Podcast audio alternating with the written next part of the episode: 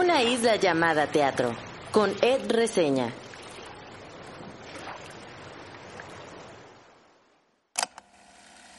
Me acuerdo cuando vi el cartel publicitario de algodón de azúcar y vi un payaso, no querer verla. Sin embargo, cuando empecé a leer y a escuchar de lo maravilloso que era, me entró la inquietud de no parar hasta lograr estar sentado en una butaca de ese teatro. Recuerdo haber llegado al teatro y dejarme sorprender por el elenco de Anastasia, en donde Mariana Dávila entonó su primera canción y me hizo recordar no solo mi infancia, sino el potencial del talento mexicano. Recuerdo esa ocasión en la que Valeria y Diego en sorteo local eh, me hicieron gritar como si hubiera ganado la lotería, porque es uno de los eh, amuletos que existen para poder llamar a la suerte. Gracias por entrar en esta isla. Yo soy Ed Quesada o Ed Reseña y esas voces que acaban de escuchar son las de Kio Daniel, Mariana Mijares y César Villanueva, recordando algunos de sus momentos favoritos del teatro durante este año.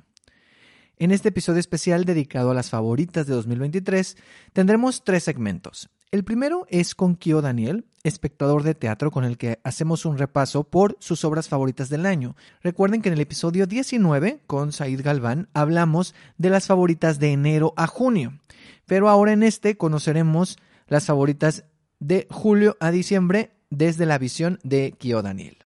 El segundo segmento es con Mariana Mijares, periodista, con quien hice una lista de las 12 favoritas de todo el año. Bueno, ella hizo su lista de esos 12 y yo hice la mía de mis 12. Coincidimos en algunas y en otras no. Eso estuvo interesante.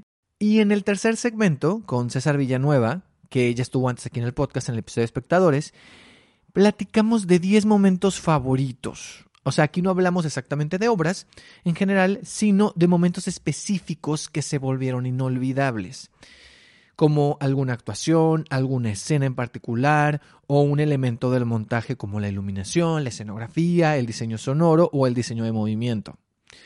Ahí César mencionó sus 10 momentos y yo también mencioné mis 10 momentos. Como se estarán dando cuenta, y si vieron ya la duración de este episodio, es el más largo de la temporada, sí.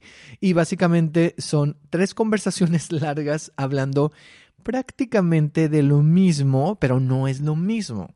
Justo quería hacer este experimento para poder hablar de la mayor cantidad de obras. Y aunque sí hay obras repetidas y momentos donde casi decimos lo mismo, sí fue interesante hablar de las obras que yo no tenía en mis listas y que ellos y ellas sí.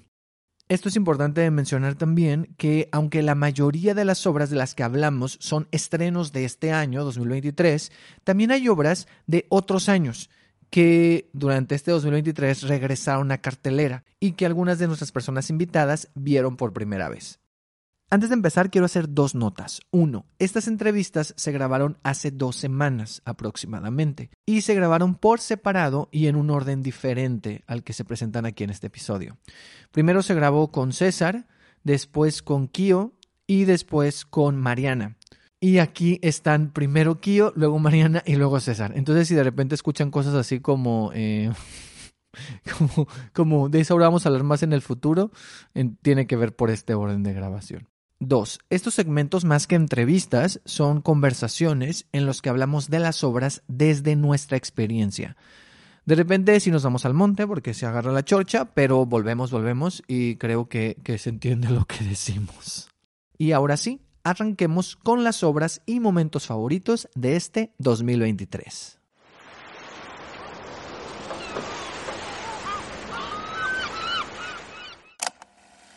Pues este año eh, para mí fue un retorno al teatro, un retorno a la normalidad que teníamos antes de la pandemia.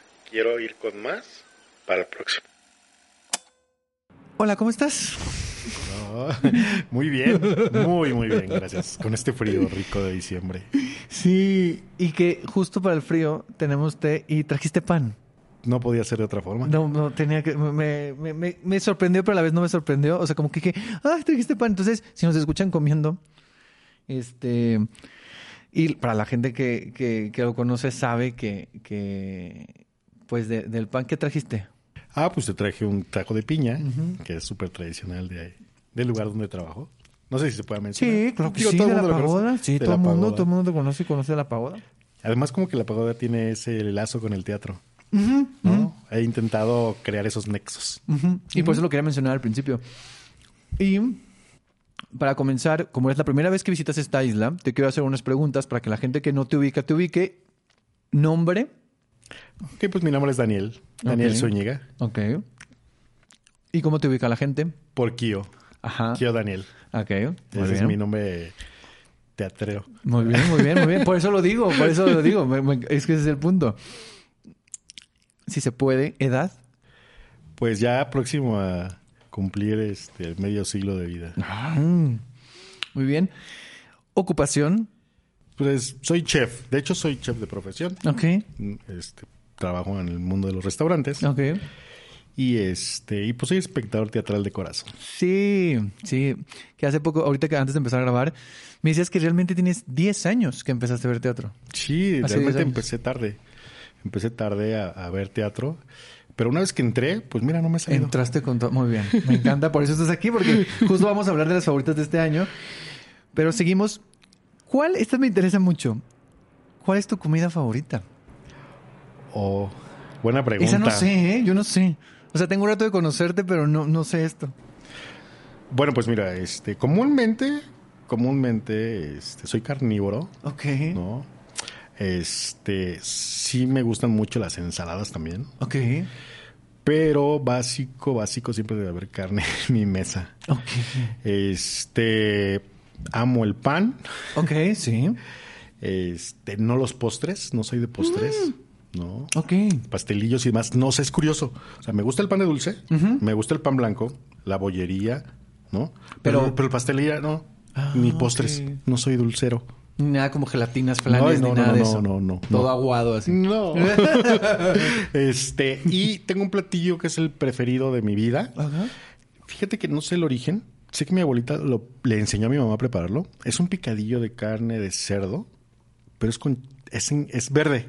Ok. No es en chile verde, Ok. eh, que no lleva jitomate, es un caldito, así como un jugo de carne. ¿Ves? Más o menos como la carne en su jugo de Guadalajara, Ajá, sí, sí, sí. Pero con carne molida de cerdo. Ok. Y es así, es muy picante, tiene un toque de cominos delicioso. Ok. Y, o sea, yo he intentado hacerlo, no me queda. Ok. Eh, mi mamá me ha dado paso a paso, el paso a paso, y no me queda. Este, y casi nadie lo conoce. Mm, eh, yo no lo ubicaba, pero ahorita que hiciste la referencia, como que lo explicaste, más o menos me lo imagino. Ok. Y es una delicia, ¿no sabes? Ok. muy bien. Y entonces con tortillas así calentaditas a la lumbre. Ok. O sea, no al comal, a la lumbre directo. Directo. De esas veces que se le hacen unos tostaditos Sí, sí, sí. tatemados y con ese picadillo, no, bueno, o sea, me- la persona que, que quiera estar conmigo para toda la vida, con eso, Ya, ya sabe, nota. con eso, Ojo, que anoten. Muy Quedo. bien. Con eso quedas. Muy bien, perfecto.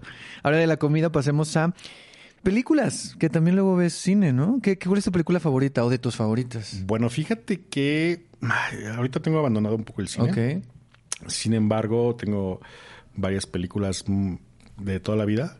La primera es Sweet Charity. Ok. Creo que esa es este ah, influyó un poco para que empezara me empezara me empezara yo en, en el mundo del teatro, porque de hecho el primer musical que vi fue Sweet Charity. Ok. Ok. Este, ahorita no me lo vas a creer. Yo no había visto Charlie la fábrica de chocolate. O sea, nunca la vi. No se me antojaba, no sé por qué cuando salió no, no la vi.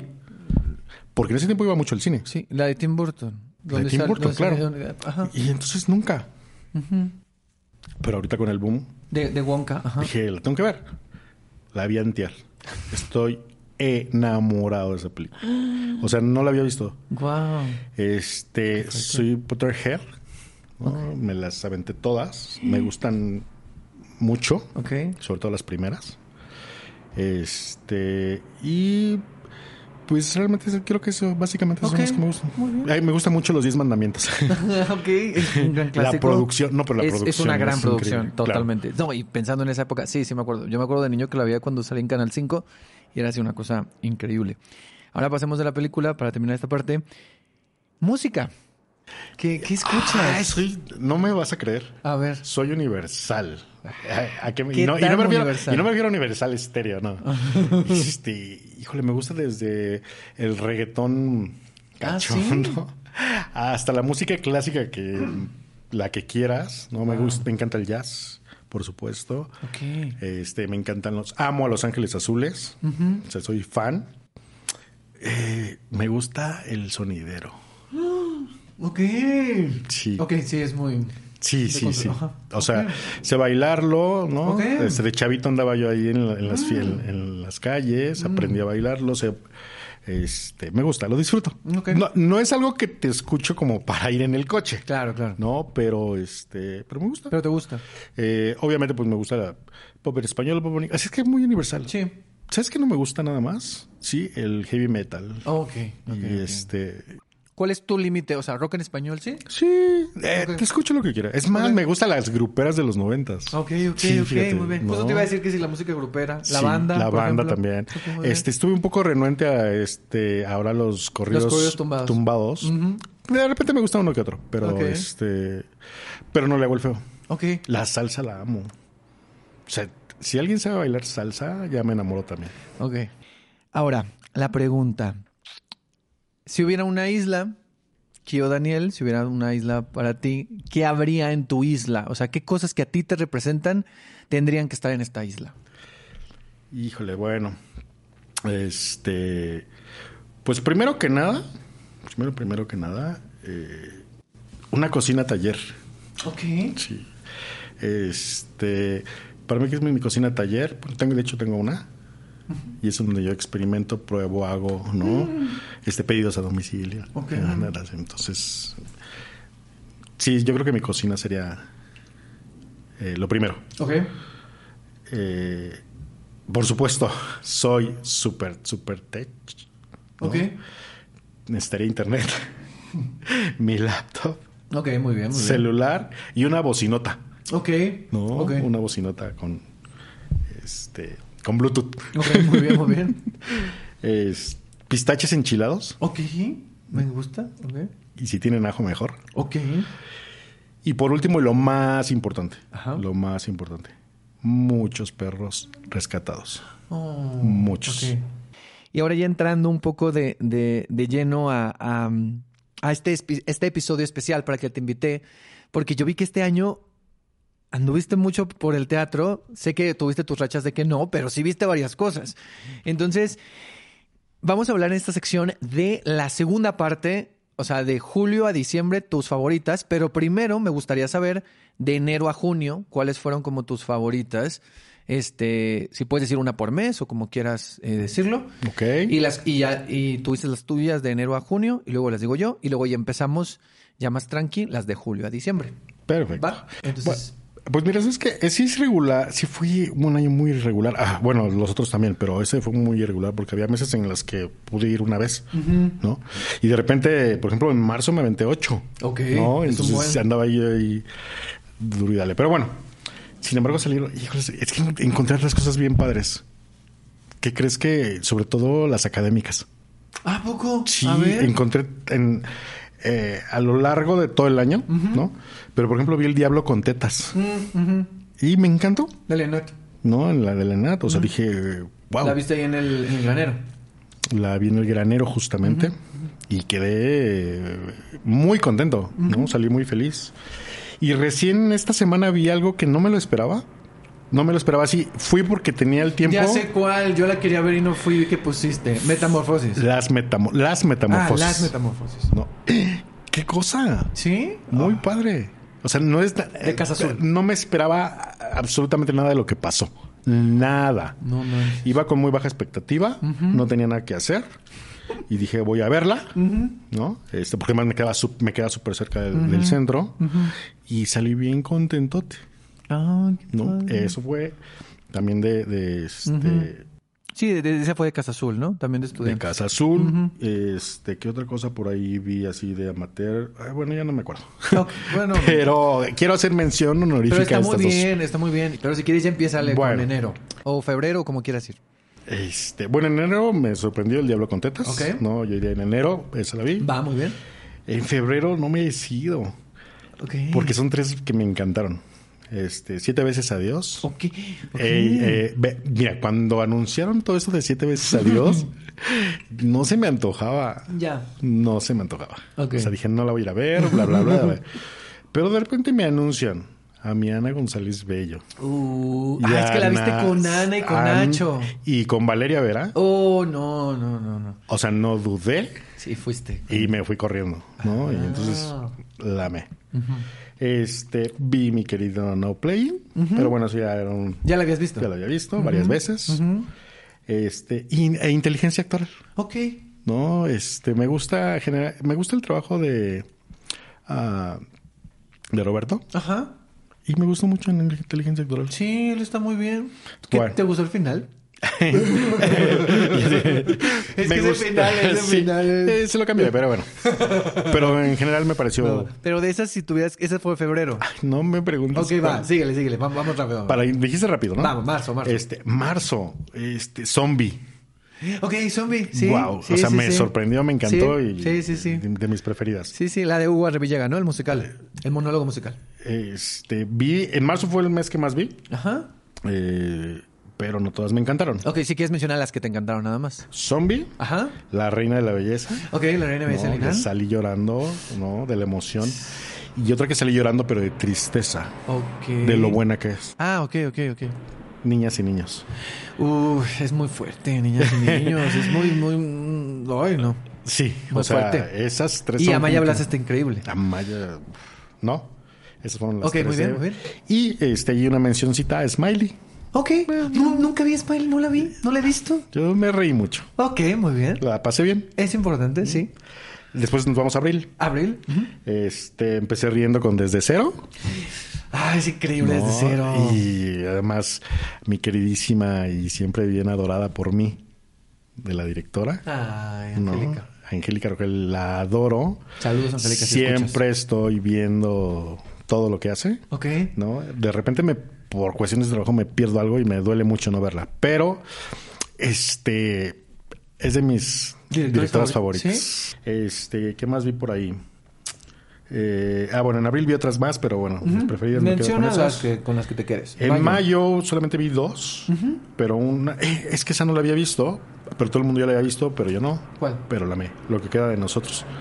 ¿No la habías visto? No la había visto. No puedo creerlo. Es Eso es es- viejísimo. pero ¿sabes por qué? Por los me- ya, horarios. sí, es cierto. Tuvimos esa conversación. Ya habíamos platicado. Me dijiste, nunca la pude ver porque siempre era sábados y domingos a la una, ¿no? Y, y esta vez estuvo a las ocho lunes y martes, ¿no? Algo así. Exactamente. Entonces, y hay muchas obras que así se me han ido. Claro. Ay, No, Toto y Pez, seguro no la viste. ¿Cuál? Toto y Pez. No. No, y es por eso. Pero bueno, Ok. este, ¿cuál? o sea, amante de perros. No, ¿te destrozó? Sí. Es que esa O sea, y, y a la semana siguiente, o sea, llevé a hermana y a 25 personas más. O, vean, ah, pero más personas que escogí, Ok. ¿no? Porque veo que nota también a su perro. Ah, a ya. ver, vénganse para acá. Sí, sí, sí. ¿no? Bueno, eh, lo que queda de nosotros. Eso fue muy padre. Sí, muy linda, muy linda. Nos vamos a junio, ya para acabar. Sí, vamos a junio. En junio vi, este, vi Ay que me abrazo Ajá. y este, me gustó mucho, ¿no? Yo no que la vi. como un ritual, ¿no? No es la vi. música, ¿no? Sí, es música. Además me gusta mucho la música, este, local, ¿no? La música, eh, de alguna forma, pues nos transporta también a, a esos lugares. ¿no? No lo vi tan actoral, tan teatral, perdón, más bien así, fue una conexión rara, pero con No la pude ver, salía Arandeni. Erandeni. Sí, sí, claro. sí. Entonces, sí. Ah, ese, no era- ese fue el plus, te la perdiste. Muy bien. Llega junio, Ah, ¿ese fue mayo o fue junio? este, mayo, perdón, ya me hice bolas. Ese era mayo. Mayo, sí. sí. Ah, ok. ¿Y junio? Llega junio, llega ahora sí, este, junio del 93. ¿No la habías visto? No la había visto, es otra de las no. sorpresas que, que, que vi, pero, o sea, mi favorita, ¿no? No hay más. Es muy buena. Después, pues ya eso fue junio, el primer semestre. ok, muy bien. ¿Cómo ok, ves? bien, bien. Diferente. Te- coincidimos en coincidimos en una, en la primera que yo tengo en mi lista, que es eh, La Reina de Belleza de Linan, Mm. Algodón de Azúcar. Pero tú Oh, la viste yo- después. yo la vi después. Ok, tú la viste en el segundo semestre, en, la, Ujú. en la temporada más reciente. Sí. Yo la vi cuando estuvo en, en Teatro UNAM. Entonces, bueno, también la volví a ver aquí, pero yo la cuento la de la primera vez que la vi. Entonces tengo La Reina, Algodón, Lobas, de que está ahorita, regresó temporada. Eh, la de Paula Celaya, que está en el Foro Lucerna. También agregué en mi lista de la, de la primera mitad del año eh, Costo de Vida. Eh, también me tendría La Golondrina. Este. ¿No te gustó? ¿No la viste? Es que la tengo en julio. Ah, ok, ok, ok. Yo, yo no sé por qué la tengo en junio, pero bueno. Pero ahorita hablamos, ahorita vamos a ver para allá. La golondrina. Y yo por último, una que sé que no viste y sé que no querías ver, pero yo la puse de mis favoritas y es Todo el mundo habla de Jamie. Es... Híjole. Híjole. Sin comentarios. ¿Quieres decir algo? No, pero a mí yo la vi tres veces y me gustó mucho. O sea, disfruté Bravo. mucho. Ah, ¡Bravo! ¿Quieres decir algo? Ay. Ok, va. Eh, bueno, ese fue mi primer semestre. Entramos ya, si quieres, ya al segundo, que sería a partir de julio. Entonces, ¿qué tienes en julio? Vi el mago. Luis. Ok. Yo también la vi. Yo me sorprendí. Porque me gustó. Ok. Este, definitivamente pude ver las deficiencias que hay en, pues en la, lu- en, en- en la protagonista, ¿no? Pero me gustó la producción, ¿eh? Y Sí, me gustó todo. sí. En general me gustó, salí con un muy buen sabor de, boca. Este, fui con muy buena compañía, con Patty, Mm. la hermana de Eloy. Y este, y la disfruté. Mm. No, fue una cosa, una caricia al corazón Mm. para ese momento. No sé por qué. Es que hay momentos en los que, yo te digo, yo juzgo el teatro como me siento. ¿No? Mm. Es un y en ese momento, como que me hacía falta a mí esa caricia y a Pati también. Ya. Y además no Y la la vimos juntos. No, qué bonito. Fue padre. Sí, y aparte creo que es una obra que, sí, independientemente de algunas... A mí hay unas piezas del elenco, aparte de su protagonista, que no siento que no termina ahí como de, de encajar, pero sí siento que la, para mí la producción y el ensamble y todo, o sea, la iluminación, tiene unos momentos muy bellos y al final es una obra justo para salir como contentos del teatro, o sea, es una obra para sentirte bien. Entonces me parece que es, es bonito esto que dices del abrazo de, de la caricia. Va, el mago. El mago y eh, vi por tercera vez, me parece, me sale bien estar triste, Ok. pero me gustó mucho este, eh, esta vez. Este fue una cafetería ahí medio este pequeña. Ok. Entonces hizo muy anti... Me gustó. Y eso me dio ganas, y se lo he dicho a, a- a Jimena, y no voy a quitar el dedo del renglón, que voy a llevar, me sale bien estar triste, a la pagoda. Algún día. Ok. No sé cuándo, pero algún día. Wow, ojalá que sí. Ok. Bueno, este, en julio vi lo mejor de todo el año para mí, Ok. la golondrina. Mm. O sea, esa es la que, si me preguntan cuál fue la mejor de todo el año, fue la golondrina. ¿Sí? ¿no? Y me tocó con Braco. ¿Te tocó con Germán Braco? Sí. O sea, sí la me la adoré. Mi Margarita está preciosamente, magistralmente Margarita está increíble. increíble.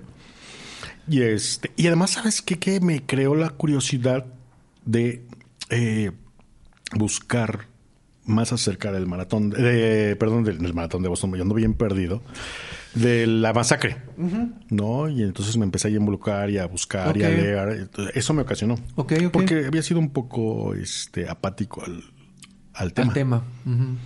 Pero bueno, Es interesante, o sea, lo que dices de cómo te, te acerca también al tema, ¿no? Y cómo el teatro te sensibiliza y te hace más empático a ciertas situaciones y te pone a investigar de, ah, y esto pasó y cómo pasó, ¿no? Y entonces, ¿y por qué fui tan... sí, ¿No? Que eso también a veces tiene que ver porque uno, como que siento, bueno, no, no sé tú, pero a mí me pasa que a veces cuando escucho cosas así como que uno lo repele, pero como por miedo, porque lo bloquea, Sí, o sí, porque sí. dices, no, porque esto tiene que ver conmigo, o podría haberme pasado a mí. Me da miedo que me Y- pase. Claro, Claro. claro. Y hay una resistencia, puede ser. Yo creo que sí. Ok, la golondrina, muy bien. Pues te digo, estuvo de mis favoritas, pero de la primera mitad. No, es que pues la vimos sí, en... sí, sí, sí, porque la temporada atravesó esos meses. Sí, sí. En agosto vi dos cosas, pero no me gustaron y no las quiero mencionar. Ok, perfecto. Solamente vi dos. Ok.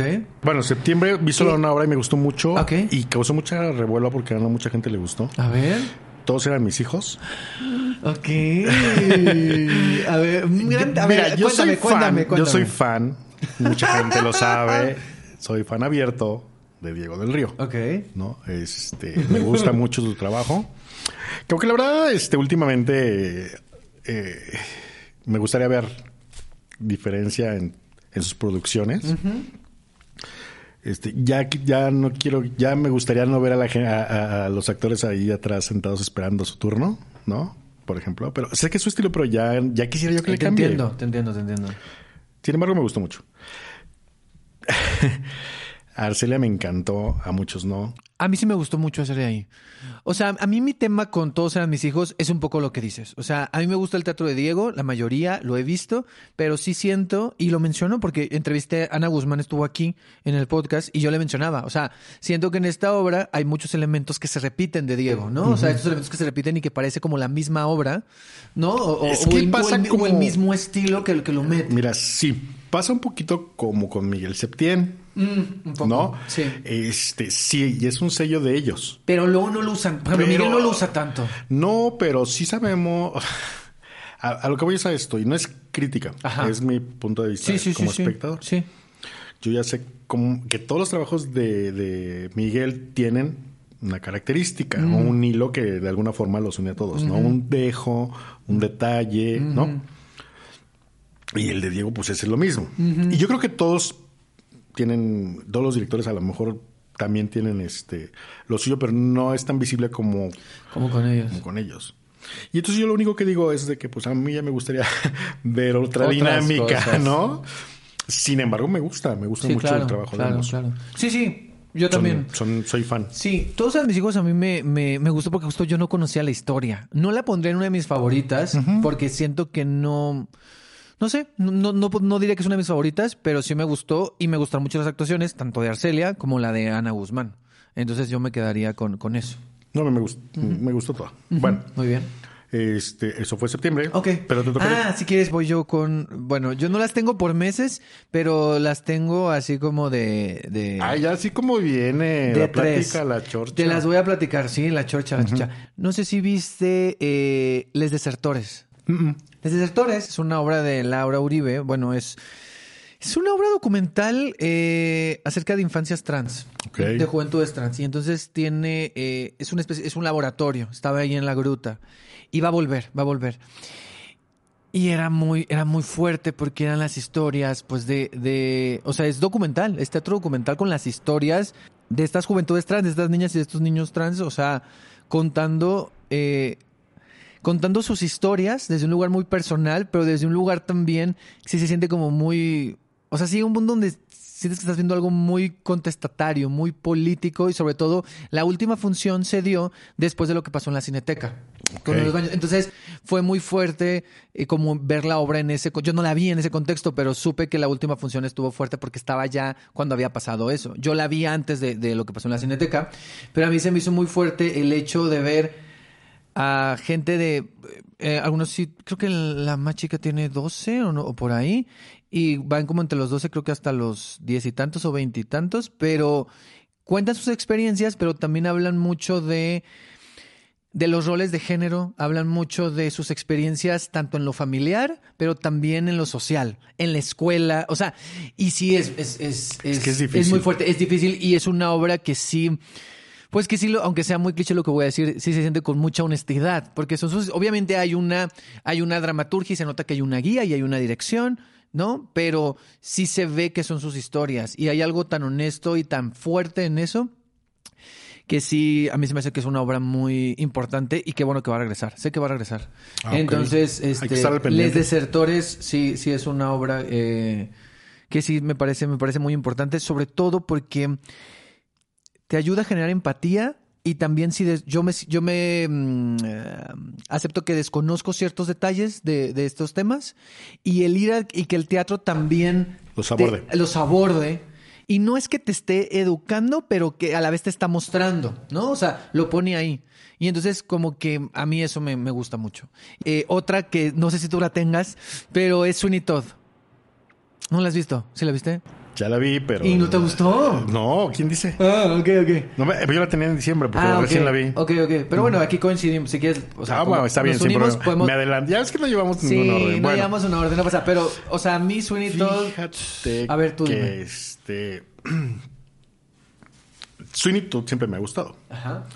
Eh, cuando la última, la penúltima vez que la vi, que fue en Coyoacán. O sea, la Con Lupita Sandoval. Con Lupita Sandoval y con Beto Torres. Este, fue una cosa increíble, ¿no? Me encantó y dije, ay, qué bonito. salí muy contentote. ¿no? Este, ahora, con la nueva producción, no sé por qué desafortunadamente no había podido ir, Ok. ¿no? Este, se me cruzaban, este, una vez me quedé con boleto en mano. Una vez no me quedé con boleto en mano. Que me, me ha pasado mucho últimamente, ¿eh? Así, este, por tráfico, por trabajo, además. Me he quedado varios, varios, este, hacedores de teatro son testigos de que no llego porque ya, aunque tenga boleto en mano, no he podido llegar. No alcanzas. Ujú. ¿no? Entonces ya les hablo, digo, oye, tengo un boleto a tu disposición, úsalo, ¿no? A ver, bueno. El caso es que no, la primera vez no la pude ver y de repente ahí fue una, una serie de factores por la cual no la, no la había podido ver. Y entonces llegan los ACPT y veo que la super mega premiados y todo. Pero yo no me imaginé, o sea, yo no me imaginé, por ejemplo, este, a Flor Benítez, ¿no? No me, no me imaginé lo que iba a lograr en mí, ¿no? O sea, Quecho me dio una... O sea, a Quecho he visto muchos trabajos. Niño Perdido. Yo nunca he visto niño perdido. Fíjate que a nadie le gusta. Esas obras que mucha gente no le gustan y a mí sí. Ok. pero- y que me, me he hecho llorar, pero así de Ok. llorar y llorar y llorar y llorar. Ok. ¿No? Saliendo del Shola me acuerdo que lloré mucho. O sea, de- del Shola a aeropuerto lloré todo el camino. Ok. Porque me, seguramente me tocó algo de mi infancia. Claro. Eh, además, no, no sé, o sea, este, me encanta Princesa se Pugna. Bueno, Siempre como que ahí que hecho me ha gustado, pero ahora me sorprendió amablemente, me encantó, este, ¿no? De repente pues lo veía en los musicales, pero no le ponía atención. No, y ahora dije, wow. Y Flor y este eh, niño de Hernández. ¿Cómo se eh, eh, Diego Enríquez. Diego Enríquez, perdón. Ay, también, qué buen trabajo. Todos, todos están increíbles. La verdad es que me gustó mucho. Es- soy fan, o sea, también, pues, hay que confesarlo, ya lo- todo el mundo lo sabe, ¿no? Si de alguien soy fan, es del trabajo de Ícaro y Miguel Septién. No por nada vi cuántas veces Town. Uniontown, sí, sí. Fan de Uniontown. Tú, yo me acuerdo, era así de... O sea, perdí la cuenta, güey. Mm. ¿no? La vi en todos lados puestas y... Sí, definitivamente de mis favoritas, Sueñito. Sí, yo Y- también. Y, admiramos tus colchas meadas. Exacto, sí. Un saludo para Miguel y para las colchas meadas. Que se hizo, un, o sea, se hicieron memes, se hizo ya, o sea... Es que gran esto. Bueno, Sí. ok, perdón. Yo quiero decir, eh, para decir tres y tres, entonces digo otra, que es... eh, no sé si viste, este es de la compañía, eh, La Cascarita. No la vi. La Cascarita estuvo en el Foro La Gruta, eh, fue... De esta ya voy a hablar más adelante en el futuro, que ya se grabó. Pero nada más quiero decir aquí que eh, es una obra que eh, ganó el, el premio de dramaturgia joven, eh, Gerardo Marcelo del Castillo. Y entonces la, la compañía la produjo, la dirige Sayuri Navarro. Y es una obra que habla también de fútbol, pero también eh, habla de, de una comunidad. O sea, habla del fútbol, pero habla de. Habla del narco y es, una, es una cuestión Así está fuerte, está fuerte, está fuerte y está muy padre. O sea, a mí me parece que es una obra que, que socialmente es importante, que habla de la niñez y que habla también de la defensa de la inocencia de la niñez. Este. Y de cómo estos niños y niñas se ven envueltos pues en todo lo que está pasando en este pueblo y que este pueblo desaparece al final de cuentas. O sea, debido a la entrada de, de- de- del narco y de estas personas. Entonces, y de la desaparición de- del equipo de fútbol. Entonces está contado en dos tiempos, cuando estos niños ya son adultos y ya no viven en el pueblo, porque el pueblo ya no existe como tal. Y cuando eran niños y estaban en el, en el equipo de fútbol y habla de este entrenador, a partir de la muerte de este entrenador. Ok. Y entonces te lo va contando en dos tiempos. Y entonces tienes al elenco de la compañía haciendo a los del, a los del presente, pero también hacen a los niños, pero aparte tienes a unos niños. Entonces tienes a cada personaje con su versión niño y su versión adulto. Oye, y es una cosa bien padre. O sea, ¿Por qué no me lo es de platicaste mis favoritas de la- O sea, ¿por qué no me lo platicaste cuando o estaba? sea, siento que le estoy contando así súper, pero me encanta porque justo justo No, no, me es interesa que- contártelo, o sea, como tener esta charla como si estuviéramos, porque luego yo me pasa que a ti te, o sea, de repente yo antes trabajaba por el centro Ajá. y entonces me tocó varias veces que iba regresando del trabajo, un par de veces comer en la pagoda o que te veía y nos topábamos, ¿Qué ¿no? pláticas teníamos en el... Sí, pláticas ahí, en, en- literal en la calle, ahí o un poquito adentro, ¿no? ¿Te acuerdas? Sí, claro. Entonces, eh, bueno, La Cascarita sería una de mis Ay, favoritas. Yo creo, que, yo creo que va a volver. Yo, yo esperaría que volviera porque es de la compañía y solo tuvo una temporada. Pues es que ahora has creado expectativa en mí. ¿eh? O sea, ya de Ay. cuanto la vea voy a correr. Que mucho pasó, me pasó con dos obras que de noviembre. ¿Ya, ya dijiste tus tres o Sí, ya te eh, seguí? dije tres, me faltan otras tres, pues si quieres tú di las otras, las que te faltan. Pues ya no son muchas realmente, Ajá. este, pero creo que son las más significativas. A ver. ¿no? Que, eh, que tenía muchas ganas de verlas, que crearon mucha expectativa, reitero, este, en los premios, en los, en los podcasts, en todo, ¿no? Este, ya habíamos mencionado una que le tenía yo un poco de resistencia. Algodón. es algodón de azúcar, que no tenía la más mínima idea de qué se trataba. Pero el simple hecho de ver un payaso, dije, no voy, te lo, te lo conté. Sí, sí, sí, sí ¿no? me dijiste. Dije, sí, yo no sí. voy a ver eso, ¿no? Este. Pero de repente, pues empiezo a oír que hablan y hablan y hablan y hablan. y aparte, creo que es una. Y no lo he platicado con este. Pues, ¿Con digo, los más cercanos a esa producción que yo conozco, cercanos a mí y cercanos a la producción, pues son Félix y Giselle, Ajá. ¿no? Que son mis adorados amigos del, de ya un ratito. Este, pero creo que esa, este, también crea el hecho de no obtener un boleto, ¿no? De no ser tan fácil de obtener boletos, también crea esa expectativa de quererla ver. Claro. Porque si hay chinga, ¿no? Sí, porque está agotando y ahora- ahora sí voy a alcanzar. Ahora, y voy a hacer, o sea, fui dos veces Vi que pusiste en y, Twitter. y así me regresé, ¿no? Porque no la pude ver. Y de repente, pues ya dije, a Ticketmaster. Ok. No, yo no soy, nunca compro en Ticketmaster vía tarjeta. No sé, no puedo, este, llámame torpe, no, no puedo. ¿Y no sé qué lograste? pasa. No, fui a, fui a un centro a un centro Ticketmaster. Ticketmaster, compraste. ¿No? Ok. Este.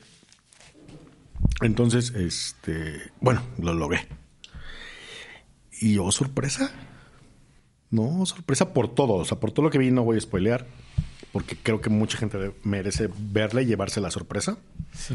de todas y cada una de las cosas que pasan. Mucha gente ya ha platicado. Ay, qué padre tu, tu episodio de la isla con. ¿Con Alejandro? Con Alejandro. Ay, es Qué increíble. delicioso, lo disfruté tanto. Y con Alejandro, o sea. Ya te dije que, perdón, ya te dije que tengo este mi ¿Tu top? mi top de Pusiste que lo estabas haciendo, pero no me dijiste cuál. ya lo tengo, pero no, no, todavía no te lo voy a decir. ¿Pero me lo puedes Es decir al final de, este episodio? sí, claro. O sea, al final de ahorita que terminemos, me lo dices porque tengo mucha curiosidad de saber cuál es tu top. Sí, Alejandro es increíble. Yo no lo conocía personalmente, pero disfruté mucho la entrevista y, eh, y hablar de, de algodón. A mí personalmente disfruté mucho más la temporada que tuviste. Ay, la, la de, bueno, la del Foro de las Artes. O sea, yo vi las dos y me gustó mucho Ok. en, en el Sor Juana. Pero hay algo, la disfruté mucho más acá en el... eh, en el- Mira, fíjate que siempre había disfrutado el trabajo de Alejandro. Ajá. Así como tú eh, enumeraste todo su trabajo que has visto, Sí. ¿no? yo también lo he visto porque se ha hecho teatro. Se ha hecho mucho teatro. Sí, sí, sí, sí. Y este me ha gustado mucho su trabajo. Pero con esta me dejé, me quedó así de Increíble. de, o sea, le, le quedo a deber admiración. Ok. Sí, de verdad. Porque tenía un referente, le voy a decir por ahí. Días atrás había visto una obra que me parece la peor del año, ¿no? En la cual alguien, alguien que admiro mucho además también interpreta a un niño, Ya sé cuál. pero de la forma Pregunta. más lastimosa. Pregunta, pregunta. O sea, no, no me gustó. Y no es problema del actor. La obra tiene que ver con comida. El problema es del director. La obra tiene que ver No con sé. comida. Entonces, este... Sí, es un gran actor, pero entiendo lo que dices. Entonces tengo ahí dos parámetros cuando hacen ver a un niño como un ser tonto, no pensante, ¿no? Y el otro que me... trans- Yo veía a un niño, Ya. a un niño real, ¿no? La madurez de un niño de 10, 12 años, 15 años, no sé, el personaje. Bueno, pero además todo este ambiente, toda esa magia de- de la iluminación, ¿no? Lo íntimo del lugar. Ah, Fíjate que yo no... Creo, creo que por ahí va el- la onda de que... porque son tan pocos boletos Mm. en un teatro tan grande? No, el hecho de que se suba al escenario y es que tiene que ser así. Por siento. eso la intimidad. Sí, ¿no? totalmente. Este, no, bueno, mm, me dejó temblando, ¿no? Ya es cuando sale ahora en el camino de en ese pasillo que te lleva al estacionamiento, Ajá, sí, o sea, sí. me tuve que detener a pensar, repensar lo que vi. Wow. ¿no? Y cómo este, la lectura que muchos le pueden dar. Porque es, tiene para todos lados aristas. Justo. Es una obra con muchas capas. Es una obra que incluso tiene una capa donde si alguien puede ver solo entretenimiento lo va a encontrar. No es necesario que hayas vivido lo que el personaje. Pero si vives algo similar a lo que te destapa cosas. O si lo viste, o si- lo- no, sí, es- sí, sí, sí. O sea, es una obra que, pum, de repente te. O sea, es como abrir así la cloaca. O sea, y está de muy lo fuerte. más inesperado, o sea, no te esperas, Sí, ¿no? sí. Yo iba con otras expectativas completamente diferentes, de Sí. verdad. Igual lo vi y dije, wow. Sí, O sea, yo sí pensaba ver sangre, ¿no? Ah, ok. O sea, esa era mi idea. No, no, pues no, como pero- el payaso asesino, ¿no? Nah, no. sí, pero no, nada Pues que porque ver. decían terrorífico. Ah, ¿no? ya, o sea, sí, sí, sí, pero por lo lleva. lo- claro, claro, pero lo lleva hacia otro lugar. Y va a volver, ¿eh? Va a volver porque. Ojalá y que no, sí, sí, muchas va a volver. Va a volver. Y Este, no lo voy a ir a ver. ¿Ya?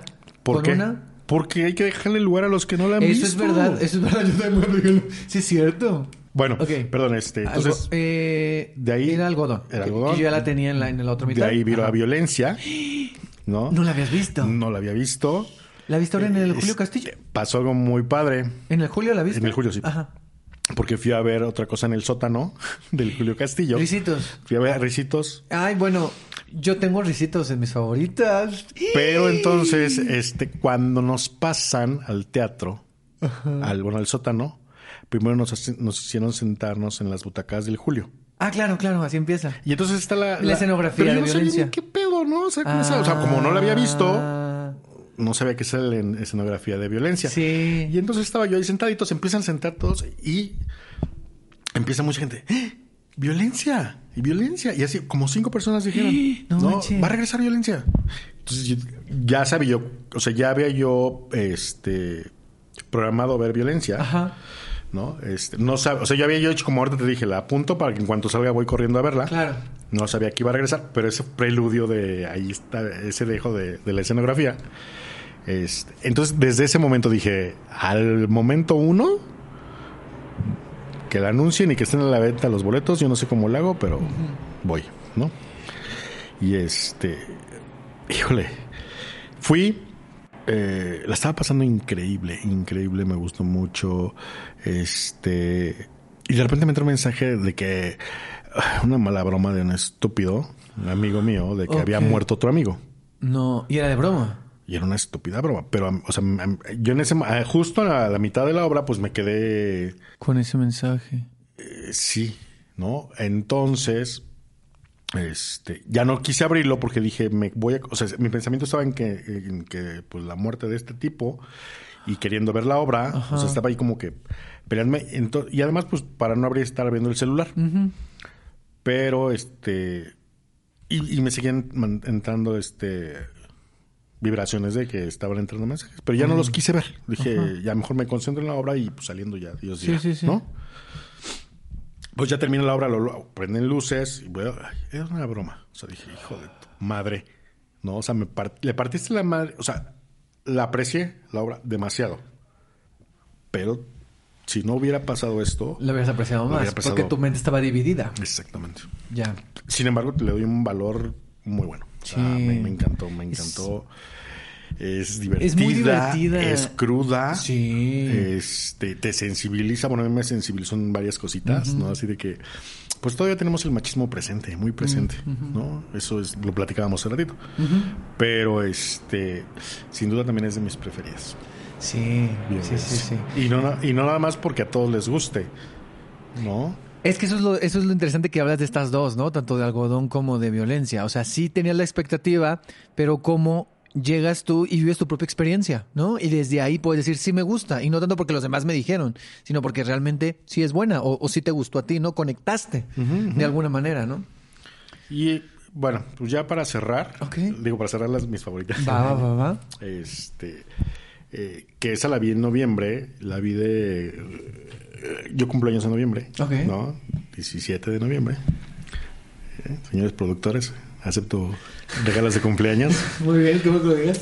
Este, y pues como regalo de cumpleaños, vi El Padre. Ok, gran regalo de cumpleaños. Magnífico regalo de cumpleaños. O sea, wow. quiero ser lo más objetivo posible porque ya te dije que admiro a la Rogel impresionantemente, ¿no? Pero qué cosa tan bien hecha. Las escenografías de Ballina La están de escenografía. rompe madres. O sea, la visión de la directora para darnos esos cambios con las escenografías, ¿no? Esa evolución de la enfermedad en la mente del padre. Y a través del espacio, del de cómo va cambiando. Es, es tan sutil, pero tan marcada, pero tan... Te das cuenta de inmediato en el lugar donde ya está, ¿no? Eh, la gran Emma Dib. El pedacito que está, está increíble, ¿no? Este, pues Fer- la Fer Castillo. No, no, no. eh, Todo está... Es una experiencia redondita. La iluminación. La iluminación. Tiene unos, hay unos momentos, hay unos cuadros, hay una escena que no me acuerdo, que es donde están, creo que ya es avanzada la historia, y que está Ferry y Luis, que creo que está sentado, y como que él le besa la frente a ella. Hay un momento de unión que están cerca de la ventana y que se ve la luz. Es hermosa esa parte. y de repente te choquean con el con el LED al marco. Ah, sí. Porque eso es para cambiarte el, el- Sí, sí, sí, el- sí. el chip, Sí, sí, sí, sí. ¿no? Que es como ocurren las, las, las los choques eléctricos Mm. en el cerebro, Ok. ¿no? Esto es un poco... Tú sabes que las pérdidas de memoria son por los choques eléctricos que... Ok. No, no son los choques, bueno, es- sí, este, este problema de, de, de los... ¿Cómo se llaman? Eh, bueno, si algún doctor nos está escuchando, que Sí, nos que ayude. nos diga. ¿no? Pero estos, estos pequeños toques, es que sí son este... Ay, no, no, no sé. Ya ves, ya me, ya me dio Sí, uno. pero hay algo. Ajá. ¿no? Esos pequeños accidentes de, eléctricos en el cerebro están muy bien reflejados en ese marco, ¿no? Y así. No lo había visto así, pero, pero sí, qué fuerte. A mí algo que me, me- justo, yo también la puse en mis favoritas. Y también eh, justo de, de- de diciembre, que la acabo de ver la semana pasada. Eh, sí, el sábado pasado. Eh, la escenografía y cómo esta idea de que se va vaciando, como también la mente se va Claro. vaciando. O sea, hay, hay, hay, un, hay un juego ahí con el espacio y sobre todo algo que me dejó a mí mucho pensando es la resistencia que tenemos a, o sea, es decir, el personaje siento que tiene un arraigo a, por ejemplo, al reloj, a su casa, a su departamento, al espacio. O sea, espacialmente uno encuentra en cosas seguridad. ¿no? Claro. Pero cuando eso se empieza a cambiar, dices, güey, ¿qué está pasando? O sea, las pocas cosas que tienes, cuando empiezas a perder cosas, te vas arraigando más, pero todo está. Es muy fuerte. Y la manera de Luis de Tavira de, de poder pasar del personaje que en momentos es malvado y fuerte, A pasar a, eh, a, a- a chis- ajá, a encantador, a que te ríe, te diviertes, y luego tiene momentos súper que lo ves con la incertidumbre, con la angustia, con la fragilidad, cómo pasa de la fortaleza a, a parecer un bebé, o sea, es una cosa muy fuerte, o sea, que él lo puede interpretar de esa manera, pero también ¿Cómo tú piensas en.? Yo pensé en las personas que me. No, o sea, pienso en mis abuelos, pienso en, en mucha gente. Y es muy fuerte. O sea, Pues yo, yo- escuché, no sé si escuchaste tú, pero yo escuché a gente que estaba. que no podía con su alma. O sea, que estaba llorando, hacía más no Sí, poder. porque habían reflejado muchos. Ajá. Es que ya es, ya es cada vez más frecuente la cantidad de personas. No sé si es la, la cercanía de las redes. Y a lo mejor siempre ha sido igual, pero ahora es más visible. Ajá. Que seguramente es eso. ¿No? Que cada vez hay casos más cercanos. De hecho, ¿qué crees? Que yo creo que yo alguna, yo voy a padecer de ese problema. ¿Tú crees? Sí. Es de esas cosas que uno tiene como, como presentimiento, Como- como ¿no? intuición. Como intuición. Este, yo tenía una memoria muy privilegiada, o sea, muy a los 20, 30 años. Ah, tenía una memoria increíble. Pero de un tiempo para acá, recuerdo mucho imágenes, ¿no? Sonidos, Mm. Pero ya me cuesta mucho trabajo este nombres, ¿no? Mm. Títulos, ¿no? Este memorizar Mm. a pi puntillas ya me cuesta mucho trabajo.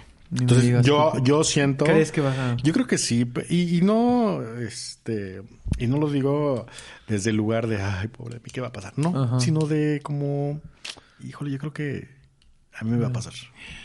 Y hay que estar preparado para Claro, eso. claro, Pero claro. este. El padre, este, bueno, esta apuesta nos Sí. refleja lo difícil que es, ¿no? Para, no nada más el enfermo, Sí, sino para... para sí. todo el entorno. Pero sí, El Padre también es de mis favoritas. Y es una gran obra, la acabo de ver. Ah, pues puse y tú me pusiste, sí, ¿verdad? Está bien- el Padre está bien padre. y yo, sí. Este, que Ana Sofía también nos dio ahí, eh, te dio like a mí también. Mm. Este, saludos también si Ana Sofía y Angélica escuchan este podcast. Eh, pero bueno, ahí está El Padre. Eh, ¿Te falta algo? Pues yo creo que ya hicimos un buen recuento, Hicimos ¿no? un buen recorrido. A mí me No sé faltan dos. Ah, perdón. Faltan pues, dos rápido. Eh, nada más, bueno, el padre yo también la tenía. Eh, de esta en el futuro ya voy a haber hablado. Este, de Ricitos de Oro no habla alemán. Este, que Paula estuvo aquí hace el episodio Ah, pasado. cierto. el episodio. Saludos a Paula. Saludos a Paula Watson. Y a Luis Eh, Eduardo. ya. Y a Luis Eduardo G también. En este mismo episodio hablo de esa obra. Entonces, nada más decir que Paula estuvo aquí, que platicamos, pueden ir a ver ese episodio. Es una obra que a mí me gustó mucho. A mí me gusta el teatro que a veces. Me cuesta a veces el teatro que no es lineal. Pero en este caso a mí sí me gustó mucho. Y cuando descubrí, o sea, cuando platiqué con Pauli y me contó muchas cosas del proceso, la cabeza me... Y entonces fue como, claro. Sí fue una obra que me dejó pensando en muchas cosas de que tienen que ver con mis expectativas, con mi idea del fracaso, del éxito, de las relaciones de pareja, del amor, y entonces me dejó pensando en muchas cosas. Y yo la disfruté mucho y quería volver a verla, quería volver a verla, al final ya no pude, pero creo que espero que regrese y si regrese pues la veré. Eh, ¿Qué- eh, una rápida este, omisión que estaba haciendo. Una a grave ver, omisión. dime, dime, dime, dime. Por ahí de octubre, vi, de octubre vi El Loco de Inishman. Ok, el cojo de El Cojo, perdón. Ah, no sabes cómo la disfruté. ¿A poco? Sí. A ver, yo me, yo me la pasé muy bien, me reí mucho. Sobre todo porque la gente la veía, a pesar de que estaba cierto actor. Este, Eh, por eso, a pesar de. Sí. Este, yo también. Yo había escuchado muy, comentarios muy diferentes. O sea, como que mucha gente la odiaba, la odiaba y gente que la amaba. Y yo era como de, yo estoy en medio. O sea, y yo lo dije aquí en el podcast. O sea, yo me la pasé bien. Me gusta el humor oscuro. Solamente Claro. cuestiono un poco como ciertas cosas de traducción. Porque tiene demasiadas, o sea, como que dices, mm, no hablarían así, ¿no? O sea, no sé. Tiene- tiene demasiado cositas- estetizado los Ajá. diálogos. Sí, pero ¿qué crees que yo la disfruté bastante? Sí. Y creo que tiene que ver otra vez cómo llego yo al teatro. Ujú. ¿Sí me entiendes? ¿Por qué? Porque yo la quería ver, me tomé mi tiempo, ¿no? Me fui con un buen de, este, de anticipación para llegar. Antes pasé a comerme una, hamburgues, una hamburguesita, ¿no? Este, planeé toda esa experiencia cuando...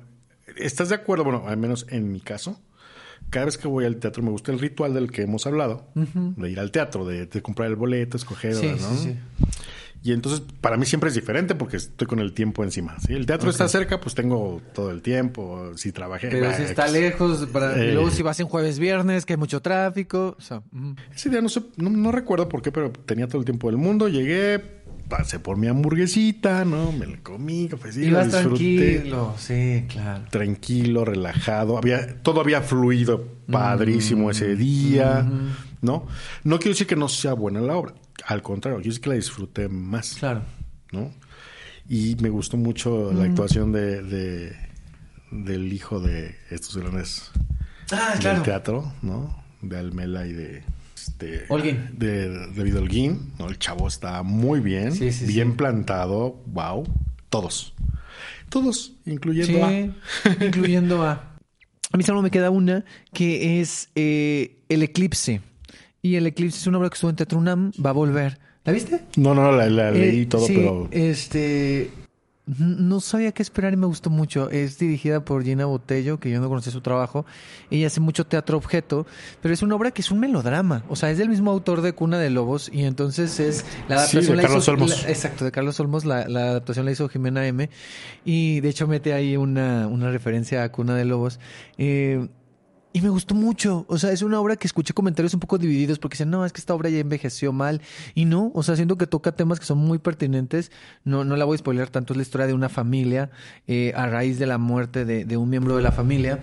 y, y es muy, y yo no sabía muy bien qué, qué esperar, pero sí me, me, me gustó mucho y es una obra muy tiene algo que a pesar de que es un melodrama, está tratado de una manera tan poética con la iluminación, el teatro objeto, tiene unas cosas hermosas, o sea, tiene unas imágenes hermosísimas y actuaciones bien padres, o sea, eh, sí, o sea, el elenco está muy bien y va a regresar, va a regresar en enero. Ojalá. Entonces, para que la vean en el eclipse, sé que hay gente que es un teatro como siento que es esta combinación entre una historia que sí se puede sentir vieja, pero está bien adaptada y creo que la dirección le da muy buen juego. O sea, Ay, padre. la dirección ayuda mucho. Y sí me gustó, la disfruté mucho y sí es una de mis favoritas de la segunda mitad del año, El Eclipse. Algo, estuve leyendo cosas muy buenas. Sí. Yo creo que sí la voy a anotar como mi- Yo, la función que yo la fui la disfruté mucho porque es una función donde creo que había mucho público adolescente o, o joven.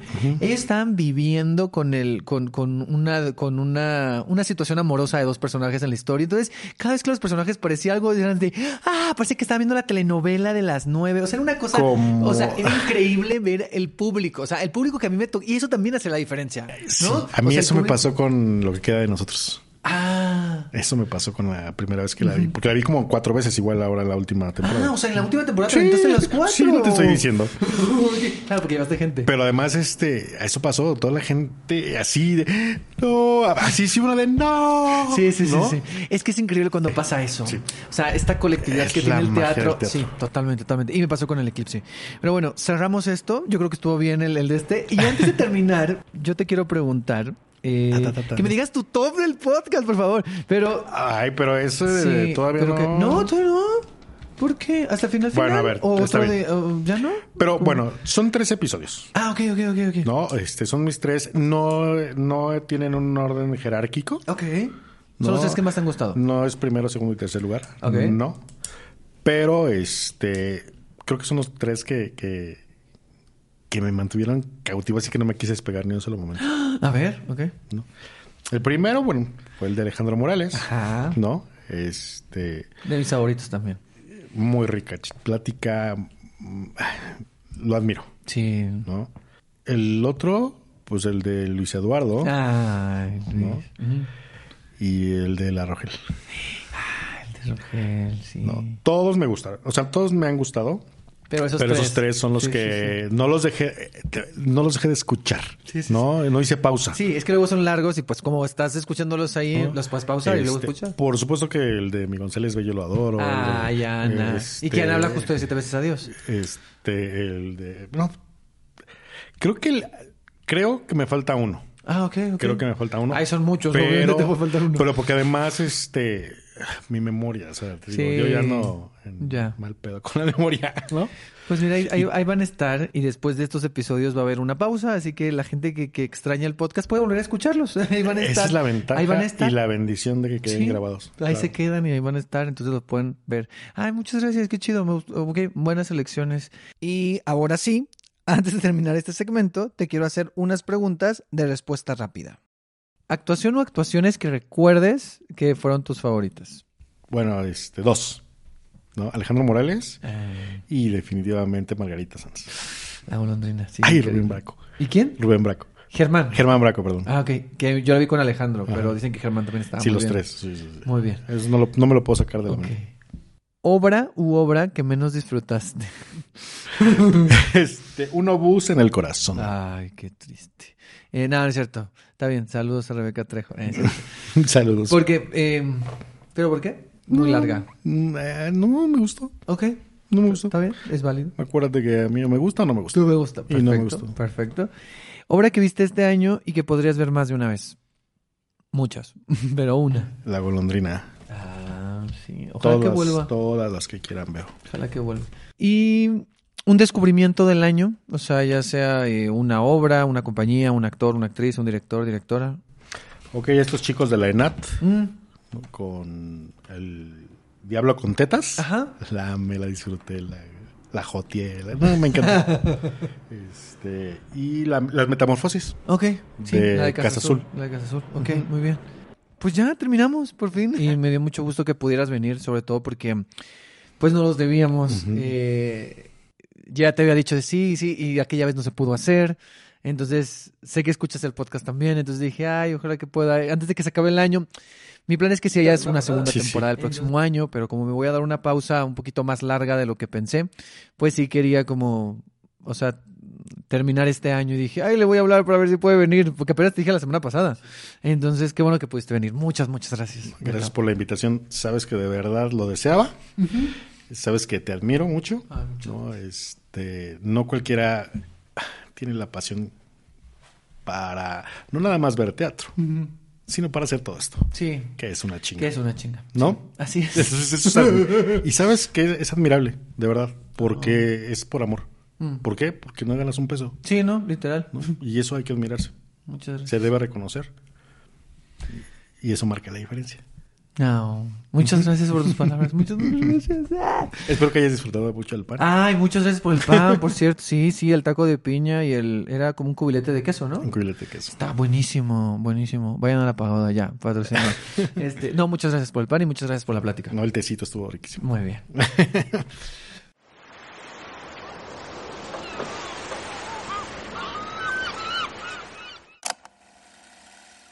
Estuvo buena la plática de todo lo que les vamos a contar de las mejores obras, en donde una de las coincidencias que encuentro es el enorme talento mexicano eh, arriba y abajo del escenario, dramaturgos, directores, escenógrafos, actores, actrices y más. Hola, ¿cómo estás? Muy bien, ¿y tú? Muy bien. Gracias, Mariana, por estar aquí, por venir. Gracias a ti por la invitación. Desde que te empecé a escuchar hace casi un año, quería venir a saludarte. Sí, sí me acuerdo que me escribiste y entonces no habíamos podido coincidir, pero antes de que se acabara el año, y, y de hecho te dije así como de, ah, para el, para el final, para, para hacer el repaso, ¿no? De las favoritas. Pero bueno, es tu primera vez aquí en el podcast en la isla, entonces te quiero hacer esta dinámica que, se- que suelo hacerles a, a las primeras visitas. Entonces, vamos a empezar. Bueno, ya lo dije, pero igual, para la gente que no escuchó, tu nombre. Soy Mariana Mijares. ok, muy bien. ¿Edad?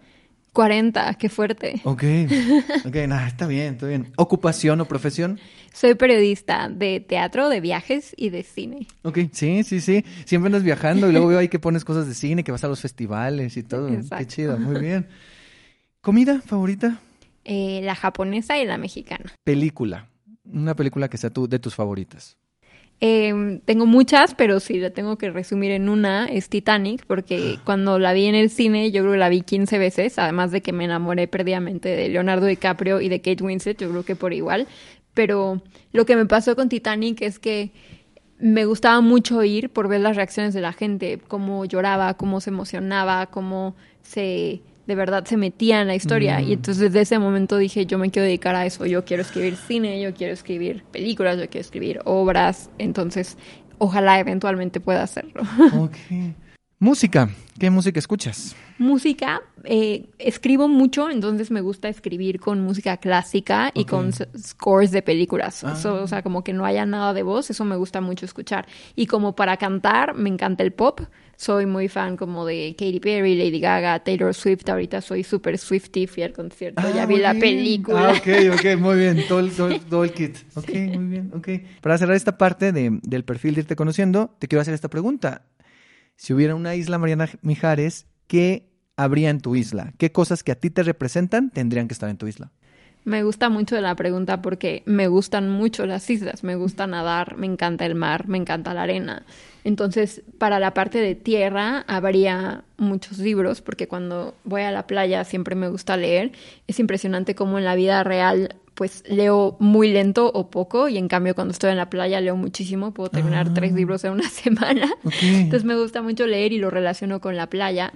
Habría, estaría mm, eh, como comida tropical, me gustan mucho como el coco, como, como el mango, como ese tipo de cosas. Estaría mi perrita porque la llevé hace un tiempo al mar y le encantó, entonces es una gran compañía. ¿Cómo se llama? Zoe. Zoe. Ok. Y me gusta mucho el mar, o sea, yo, eh, mis abuelos vivieron en Puerto Vallarta 30 años, entonces tuve la fortuna de ir cada año a Puerto Vallarta y mis papás me obligaron a aprender a nadar. Entonces al principio lo odiaba y detestaba las clases de natación, pero después las agradecí. Y el año pasado aprendí a bucear, entonces contestando tu pregunta, tendría mi equipo de buceo y de snorkel para poder ir a bucear y ver pececitos. me encantan los peces y los corales. Ok, muy bien. Ah, ok. Me gusta tu isla, muy completa. Me gusta, me gusta. Ok. Pues ahora sí vamos a entrar con eh, las favoritas de, de este año. Que primero, digamos que 5, 7, 10 y ya ahorita nos pusimos 12. 12. 12, Quedamos 12. en 12, ¿va? Sí, pero que no se ofendan los que no digamos porque de- de- teníamos listas como de 20, pero bueno, no tenemos tiempo para tanto. Exactamente, exactamente. Ay, ay. Sí, sí, porque luego la gente es como de, ah, no me pusiste. Pues sí, pero es que es un montón. Y, y este teatro, este teatro, este año yo vi mucho teatro y creo que tú también. Entonces es como de. Y, y creo que este año fue un año que hubo muy buen teatro. Entonces llega un momento que es complicado seleccionar 10 o 12, ¿no? Sí. Una de las cosas que eh, nos preguntó Cartela de Teatro por nuestras 10 obras favoritas y una de las cosas que destacaba es que me gustó y me sorprendió muchísimo el talento mexicano este año. O sea, claramente estamos en México y es teatro mexicano, pero como los talentos que hay en todos los sentidos, no solo en la actuación, sino los dramaturgos, los directores, los escenógrafos, los vestuaristas, o sea, todo de verdad, cuando vayamos abordando cada una, iremos en esos detalles. Pero aplausos al talento mexicano, qué fregón que tengamos esta calidad de teatro. Sí, sí, sí, to- totalmente de acuerdo. Pues vamos a empezar. Entonces, si quieres, eh, veme tú diciendo las tuyas. Si coincidimos en algunas, pues yo ahí voy entrando. Y al final, yo ya digo las que eh, tú no mencionaste, ¿no? Pero yo creo que vamos a coincidir en algunas. Entonces, ahí vamos viendo. Eh, no sé si es como en orden de No, preferencia o no, no, en importa. orden no, no, no importa. Va, va. Bueno, pues quiero empezar por una obra que se llama Arder, de Jimena Merodio.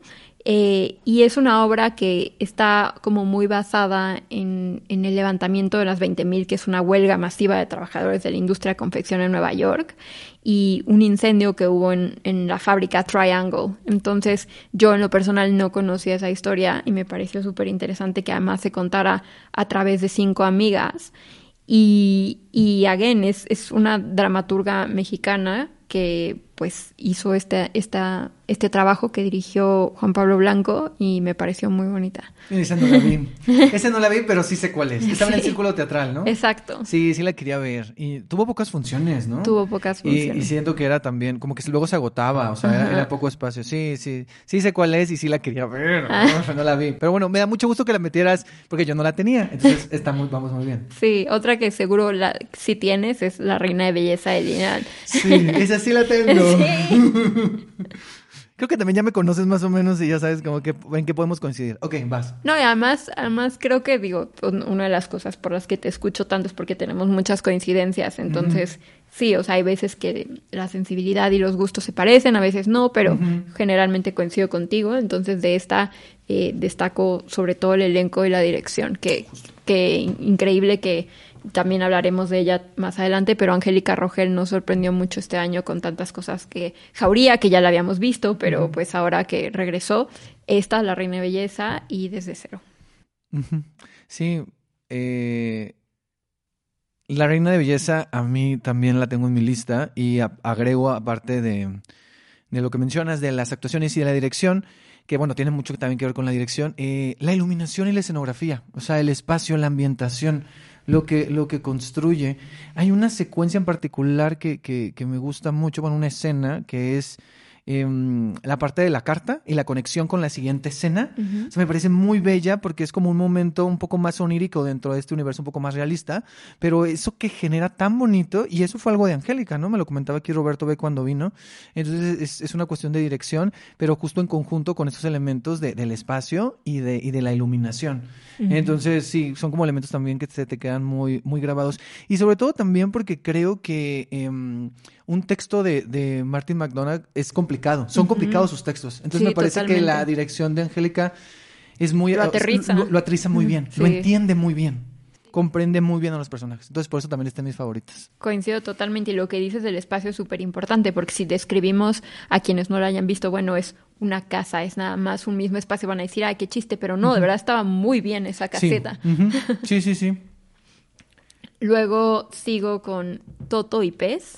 Ay, yo la vi, no la tengo, pero sí la vi. Ay, pero cuéntame. Y la, la destaco porque eh, yo antes en la ACPT de la que también eres parte estábamos y existía una cosa que se llamaba el comité de las de las jóvenes audiencias y entonces Ah. veíamos como muchas obras para niños y jóvenes audiencias. Con el tiempo ya quedamos que todas las íbamos a ver y se quitó el comité, pero como que, no sé, a veces no veo tanto obras eh, de, de esa categoría y me dio mucho gusto ver esta porque admiro mucho lo que hace Luis Eduardo Ye de crear como estos universos y me gustó mucho cómo creó hasta el vestuario. O sea, ahorita que hablábamos Sí. de los detalles técnicos, o sea, no, no es como un típico, ya sabes, como un trajecito con plumas, ¿no? O sea, aquí tenían como un overall, sudadera, calcetines simpáticos, unas pelucas, o sea, en ningún momento les vemos que el pico, las alas, y sin Sí, no embargo... es tan literal, pues. Exactamente, no es literal y me gustó mucho lo que hicieron el vestuario. Es de Jerry Lee Bosch, que no sé si lo pronuncio bien, perdón si no, pero bueno, de ella es el vestuario.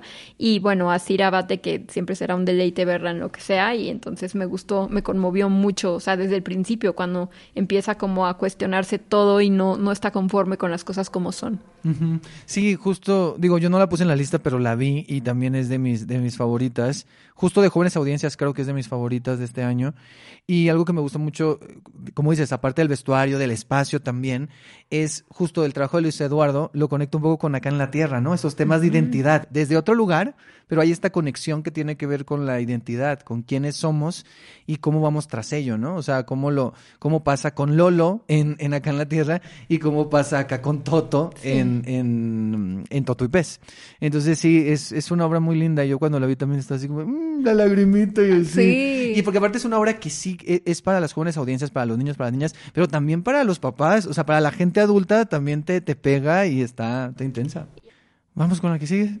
la golondrina. Ah, sí la tengo también. Me imaginé. Ok, va. empieza tú, empieza tú. Ok, la golondrina. Um, bueno, obviamente la actuación de Margarita Sanz, a mí me tocó verla con Alejandro Puente, no la vi con Germán Braco, eh, pero me gustó, o sea, eh, la actuación de ambos la- y sobre todo la dirección. Después cuando Alonso vino, me, me dijo también que había hecho ahí como unos pequeños arreglitos en el texto y, y me parece que, que funciona muy bien. O sea, la conexión entre ambos personajes, lo que crean y sobre todo lo que yo destaco mucho es que es una obra que podría caer también en el melodrama y como en todo el tiempo estar arriba y que sea súper intensa todo el tiempo y que sea un llorar. Y no, o sea, creo que lo dosifica muy bien, te lo va, lo, lo pone, o sea, los momentos, marca los momentos que son importantes, que sean intensos, pero de una manera que no lo sientes como de, ay, este es un sufrir todo el tiempo. Pero cuando tiene que ser intenso, lo es, ¿no? O sea, ma- y eso ayuda, o sea, porque si todo fuera igual, pues no distingues ningún momento importante. Pero como va llevando esa cadencia, resalta lo que es importante y claro, eso te pega, eso te pega más y te duele más. Yo es una obra con la que conecté mucho, con la que me vi reflejado yo, pero también vi a muchas personas, Sí. a, a mi, a mi papá, a mis abuelas, o sea, a mis abuelas, a mucha gente, y entonces me parece que es- también es importante que el teatro haga eso.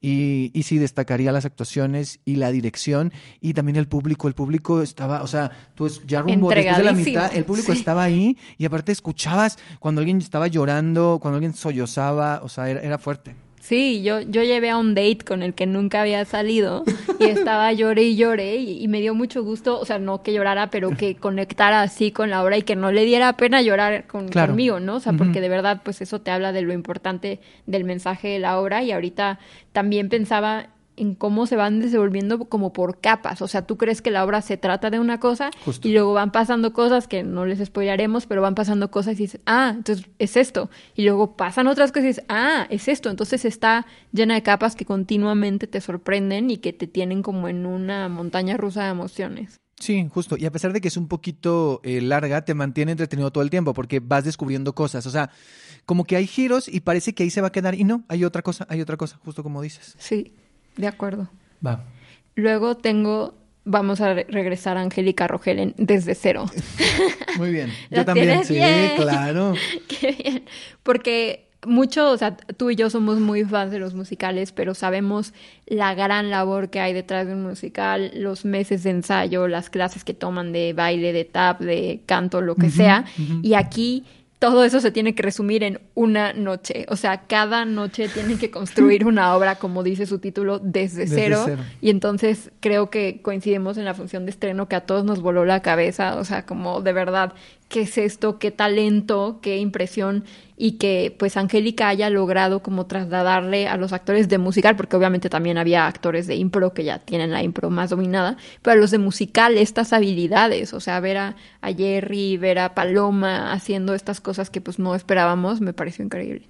Sí, es, es muy fuerte. Cuando Angélica vino, justo me contaba de que yo le decía, ¿cómo eran los ensayos? Pues es que eran entrenamientos, o sea, eran hacer puros entrenamientos y estuvieron meses y meses haciéndolo. Aparte, fue un proyecto que fue interrumpido por la pandemia, que si iba a ser antes del 2020, que se interrumpió, el elenco cambió un poco, pero al final es un, es un proyecto que creo que también conectó con el público, tuvo varias, tuvo más funciones de las que pensaron que iban a tener, digo, ya terminó la temporada, ojalá regresen, pero también algo que a mí me sorprendió mucho es eh, sí el elenco, pero también todo lo que está alrededor que también va improvisando y acompañando. O sea, los músicos, la iluminación que también es improvisada, o sea, desde el sonido, cuando tienes que abrir el micro, cuando, ¿sabes? O sea, e- es, está cañón. Entonces, como todo está, o sea, todo que de por sí en un musical eh, común es complejo, imagínate estarlo creando cada uno. Entonces, sí, es, yo la pude ver dos veces más, aparte, o sea, la vi tres veces en total, y, y era muy divertida. Aparte, luego sí me tocó ver algunos, eh, ahí como elencos diferentes, Ajá. entonces también era, eh, era interesante lo que cada quien aportaba,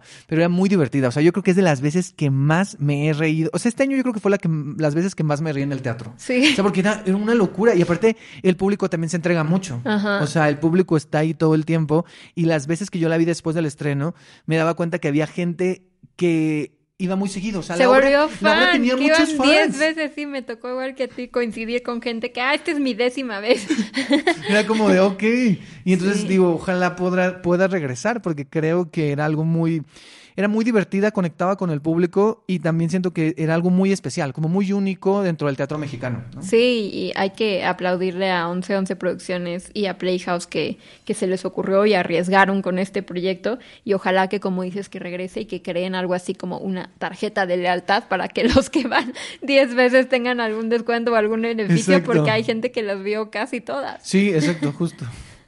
Luego tengo una de la que es, es complicado hablar, pero me gusta mucho, que se llama Del Mago al Loco. Ok, Ay, esa no la pude ver. Y justo no la pude ver porque me quedé, o sea, fui a una función para ver si había como cancelaciones Sí. que alguien no iba y no alcancé. Ay. Entonces, no, literal llegué ahí y es como de, no, no puedo. Y ya toda la gente estaba entrando y ya no, la vi. No, hubieras Pero usado tus influencias. Bueno, no, ¿cuál es?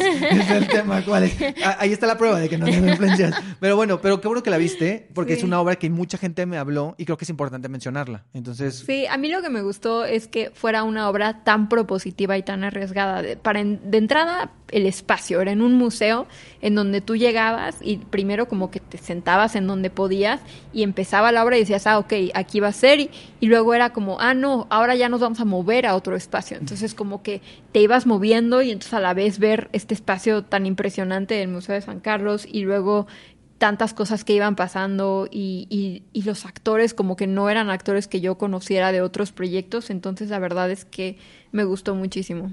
Ok, sí, me habían comentado cosas muy, muchos amigos la vieron, mucha gente la vio, yo no, este, pero sí, me habían dicho mucho que, que, que en sí el concepto, ¿no? Y lo que sucedía, que era algo como muy, también muy único, muy particular. Ajá. Luego tengo una que estoy seguro que vas a tener, que es todo el mundo habla de Jamie. Claro que por supuesto que sí, muy bien. A mí, digo, conocía eh, la obra como por la película, pero no había visto el musical. Celebro mucho a los productores de 33 que la hayan traído porque no era una obra que, era, que es como masiva, así como, no sé, como Aladdin, ¿no? Entonces, que la hayan traído y me gusta mucho que siento que es sobre cómo el ser amable con los demás y el ser empático de verdad es un poder y es algo que, que tenemos que hacer y cómo te inspira a ser considerado y empático con el otro. Eso es de las, de las cosas que más me gusta con, con esta obra, que de verdad entiendes que los pequeños gestos hacen una diferencia. Sí, totalmente. O sea, creo que es una obra que habla mucho de la empatía.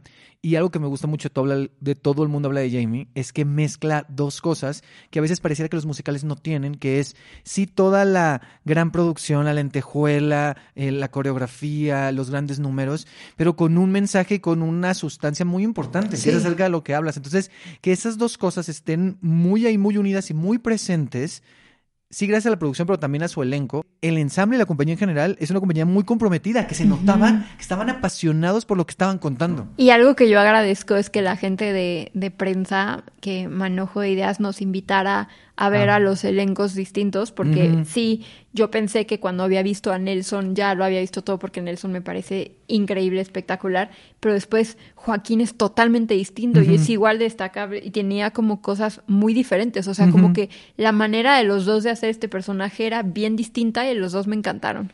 Sí, eran justo, yo también pude ver a los dos y sí, eran formas muy diferentes de abordar, pero cada quien le ponía algo, ¿no? Especial y que funcionaba con lo demás. Y también algo que sí quiero mencionar de aquí es que creo que algo también que todos coincidimos que fue así como, gracias a Jamie, pues fue eh, descubrir a Flor Benítez, que muchos Ajá. ya la, o sea, yo ya la había visto en, en así de simple y creo que había gente que la había visto en La Naranja Mecánica, pero no había tenido como este protagónico y, y, y, y que pudiera estar ahí en el foco donde pudiera mostrar todo esto y que lo viéramos, pues haciendo a Margaret aquí, ¿no? Entonces sí me parece que, y bueno, después en James, en Sweeney Sweeney, pero ahorita, sí. seguro ahorita llegaremos para allá, pero, pero sí, o sea, descubrir a Flor Benítez y también a Vanessa Bravo, que interpretaba a Pretty Pasha, era incre- las dos eran increíbles. Totalmente de acuerdo. Y además, Pretty de verdad, o sea, como que la sientes completamente genuina. Esta chava que le están pasando todas estas cosas y que además pues se tiene que defender a base de puro intelecto y solo como por, por siendo amable, porque pues en ningún momento es grosera con la gente que la bulea. y, y, y de las cosas que también me gusta mucho de la obra eh, es que como que defiende el que tengas pasiones distintas a los demás y el que seas creativo, entonces como que celebra las pasiones y eso me encanta porque pues aquí él aspira a ser drag y es algo que pues no es muy común y por eso tanto bully que recibe, pero creo que es una lección para todos que no importa cuál sea tu pasión, defiéndela y persíguela. Sí, totalmente. Seguimos. Seguimos. De Jamie. de Jamie, eh, me voy a una temática muy distinta. Puse inteligencia actoral. Ay, yo no la puse en mi lista, pero sí la vi y sí me gustó. Pero cuando... fuerte, fuerte. Sí, porque la verdad es que ahorita en tiempos de chat GPT y de inteligencia artificial me parece una obra muy pertinente. Celebro mucho eh, al autor, que creo que Flavio. Flavio, Flavio González Melo. Flavio González Melo. Eh, me gustó mucho, me pareció original, me pareció eh, pertinente, necesaria, porque además, o sea, esta idea de que un reemplazoide Mm. puede precargar 15.000 emociones y no se va a quejar y no se le van a olvidar las líneas y va a llegar a tiempo a todo, o sea, es como ahora que a, a todo mundo nos reemplazan ciertas cosas de inteligencia artificial, pues es como, claro, pues a los actores a lo mejor les va a pasar y de hecho esa era una parte importante de, de su queja en la huelga de los actores del sindicato, del SAG, o sea, la inteligencia artificial, porque ellos decían, bueno, pues si tú me grabaste una vez, no puedes usar mi imagen durante cinco meses y ya no pagarme, ¿no? O sea, como que ese era un tema muy pertinente. Y pues finalmente Roberto Beck, que aquí todos somos fans de Roberto Beck, pero, Claro pero sí. era impresionante lo que hacía, tanto como el reemplazoide, como el actor real, como cuando estaba como actor en el escenario interpretando a Shakespeare. O sea, me parecía, ni se lo dije, me parece que haces tres personajes bien distintos. Sí, sí, justo. O sea, Roberto estuvo aquí también y yo le, y él hablaba de lo complejo que era y que él sentía que no le iba a salir. O sea, él decía como de, es que claro, eso pudo haber salido mal. Y le dije, pero salió bien. Y me dice, qué bueno. O sea, entonces sí creo que es una de las cosas que, que más destaco. eh, sí, la, la actuación de Roberto, pero también eso que dices. O sea, la historia, o sea, el punto de partida de, de, de contar esa historia, ¿no? O sea, me parece... Y a mí, por ejemplo, sé que es muy polémico el final. A mí me gusta y siento que funciona. Hay gente que no le gusta, hay gente que se salió. ¿A ti qué te pareció el final? A mí me gusta el final, pero, o sea, como que estoy en una postura neutral en que si se hubiera acabado en la escena previa, hubiera estado bien con eso, pero con esta provocación, porque me parece que eso es lo que hace como provocar, también me parece interesante. Entonces, esto, esto que destacábamos de Flavio, o sea, qué padre decir, esta es mi idea y la voy a llevar hasta estas consecuencias y, y a lo mejor a la gente no conecta, pero es mi visión y entonces eso me parece bien padre. Justo, sí, que la defienda. Y eso es justo lo que decía, lo que decía Roberto. O sea, decía como Flavio lo tenía tan, o sea, tan asumido y tan quería correr ese riesgo, era como, claro, lo veía, lo- lo- el- su elenco lo veía ahí, es como de, va, vamos a hacerlo, ¿no? Porque el elenco también sabía que era algo arriesgado, ¿no? Y al final, pero eso se agradece mucho, como dices, o sea, que un autor y un creador diga, va, o sea, quiero hacer esto y llevarlo hasta estas consecuencias, pase lo que pase. Y que tenga un equipo que lo apoye y que lo hagan, me parece increíble y, y sí. También me, me, me gustó mucho y me parece muy y el padre que la metieras. elenco, Y ¿no? el o sea, elenco, o sea, sí. ver ahorita que hablábamos de Diana Sedano, estaba increíble, Carlos Aragón, eh, Elena del Río. Elena del Río. O sea, la verdad es que era un elencazo. Sí, sí. ¿Qué otra tienes? por ahí? Luego, ahora te va mi musical favorito de el año. Espero que coincidamos, a lo mejor no, pero no importa, para cre- eso yo estamos. creo que puede que sí, pero no lo sé. A ver, dime, porque capaz si no. No, pero no. A ver, dilo. Anastasia. Ah, Yo no puse Anastasia. No yo pero la vi y sí me gustó, pero no la metí aquí. Ay, Anastasia me gusta, pero no sé si. me encanta. O sea, sí me gusta. Esta vez tengo que aceptar que ahora sí, que la sí. vi aquí en México, Sí. me gustó más. Yo la había visto en, en Nueva York, en, en su momento. Pero fui como una función, una matiné, este, de las dos de la tarde, el teatro estaba como semi vacío, o sea, la disfruté, X. y- pero, ajá. Y, y esta me gustó mucho. No sé si, no sé si por la adaptación o por el, el elenco, yo creo que ayuda mucho. O sea, el elenco me Mucho. parece maravilloso. Entonces, eh, Yo- pero cuéntame, cuéntame, porque a mí me gustó. Yo la disfruté. Yo la vi apenas ahora que fue lo de la celebración del Telcel. Ajá. Apenas la vi ahí. Qué No la había bonito, visto qué padre antes. que viste eso, que luego eso da para otro episodio, pero qué padres todos los musicales que han estado en ese teatro. Claro. Pero bueno, de, de Anastasia, pues subrayemos y negritas y símbolos de admiración para Mariana Dávila, que Claro. me parece que verdaderamente eclipsa el escenario, no solo porque tiene una voz realmente increíble y melodiosa, espectacular, sino por su presencia, que me parece magnética, porque aun cuando no está cantando y no está hablando, está reaccionando y me costaba mucho como quitarle la vista encima por sus gestos, por sus reacciones, por, o sea, está presente. Yo creo que como actor, como sus compañeros, pues agradecen que alguien que, que esté ahí como contigo todo el tiempo y que no te deja. Y además me parece que conjuga muy bien la inocencia de Anya, esta, esta chica humilde que no recuerda su pasado, pero que a la vez cuando parece que es Anastasia, pues ya tiene toda la presencia y toda la elegancia y todo y toda la clase, entonces es como un camaleón que puede hacer estas dos cosas al mismo tiempo. Además, eh, pues construye como una dupla adorable con Javier Manente y Manuel Corta, o sea que de verdad los dos están muy bien. Gran réplica con la siempre disfrutable Iracema Terrazas que hace a la emperatriz viuda. Y claro que la parte del timing cómico, creo que también habría que destacar el trabajo de Gloria Toba, la condesa sí, Lili, es claro. divertidísima cada una de sus participaciones. Sí, increíble. Y además hace también muy buen, muy buen equipo con Manuel Corta.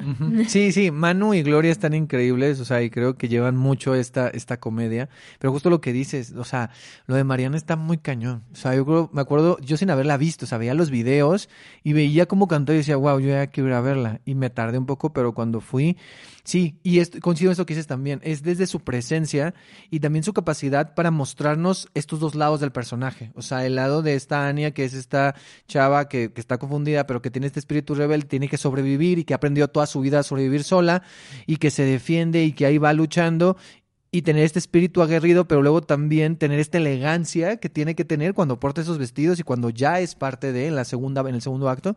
Entonces sí me parece que es increíble. Bueno, y su voz fabulosa, pero creo que hace- es una muy buena mm, eh, sí, líder de compañía, por así decirlo. Sí, de acuerdo. Y además, lo que dices, también tuve la oportunidad de verla en Nueva York y me pasó como a ti. O sea, la vi y dije, ok, está bien, pero no, no salí como rayada. Y, y, y me pasa, o sea, me ha pasado realmente solo tres veces en la vida que una obra, la producción de México, me guste más que la de Nueva York. Una de esas, Anastasia. Las otras con, o sea, la, la Mary Poppins que hizo Bianca Marroquín, de verdad es que es la mejor Mary Poppins que he visto y de verdad la vi varias veces en Londres, en Nueva York y Bianca era en otro nivel. Y Carlos, Carlos, Carlos en El Rey León, o sea, de verdad lloraba yo siempre en el mismo número de Noche sin fin y ya la había visto muchísimas veces y de gira y todo, pero la energía y la voz de Carlos siempre me conmovían mucho. Y pues la, la última obra que tengo, que puse en primer lugar. 12? Y ya. Ya, wow, qué rápido. Ok, ¿cuál es la...? Oye, hay varias... A ver, ¿cuál pusiste? A ver. Ah, no, bueno, ahorita eran 10, entonces luego si quieres hacemos como el, el, el anexo Ah, de va, algunas va, extras, va, pero la décima, A la décima. la décima y la que sí puse en primer lugar y que sí me parece la obra que más me gustó en el año es Mamá se fue a la luna. Ah, ok, ok, yo no la tengo, pero la vi, la vi dos veces. Sí, Cuéntame. a mí la verdad es que eh, destaco mucho a la gente arriesgada, a la gente creativa, a la gente original y me parece precioso lo que hizo Clemente de tomar una historia tan personal de su familia y volverla tan universal y además crear un universo tan fascinante alrededor con especies que inventó estas selenitas y, y como los extraterrestres y el astronauta o sea, y todo lo que eso implica, la coreografía, la música, el vestuario, o sea, no es un musical, pero para, para mí se sentía como un musical. Eh, por supuesto, Ana Guzmán es de mis actrices favoritas de la escena mexicana, entonces verla nuevamente en un papel tan entrañable me gustó mucho. Eh, me, me parece que de verdad Clemente es una, le puse en una de mis críticas estrella brillante en el universo teatral mexicano porque me parece que tiene de verdad un porvenir y una carrera muy emocionante que todo lo que haga lo veré. Sí, totalmente de acuerdo. O sea, creo que sí es alguien que, que va... O sea, si esta es su primera obra así, de, o sea, de este...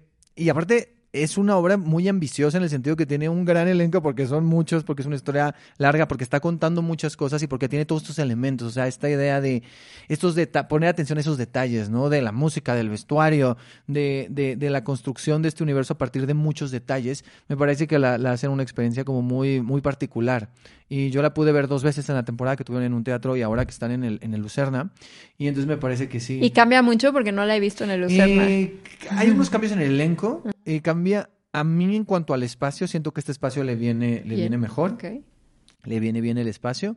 Este, a mí nada más se me sigue haciendo un poquito largo. Sí, pero sí. eso ya, ya es algo así como de... eh, No, pero- coincido contigo. O sea, sí, a lo mejor si le hubieran metido ahí una tijera de unos, no sé, 15, 20 minutos, sí creo que se beneficiaría, sí. Justo, pero, pero, o sea, pero creo que es una obra que también ha conectado con el público, porque ha estado agotando ahí en el, en el Foro Lucerna. Entonces le está yendo bien y ha tenido también nuevas integraciones en el elenco, ¿no? A mí me tocó, esta, esta segunda vez me tocó verla con eh, María Filippini, con María Perroni Garza. Entonces ahí hay algunos cambios en el elenco que también siento que han enriquecido un poco también la historia. Sí. Oye, yo, yo me muero de curiosidad de saber cuáles son las de tu lista. Porque... Ah, igual- sí, claro. Te- Te cuento, mira.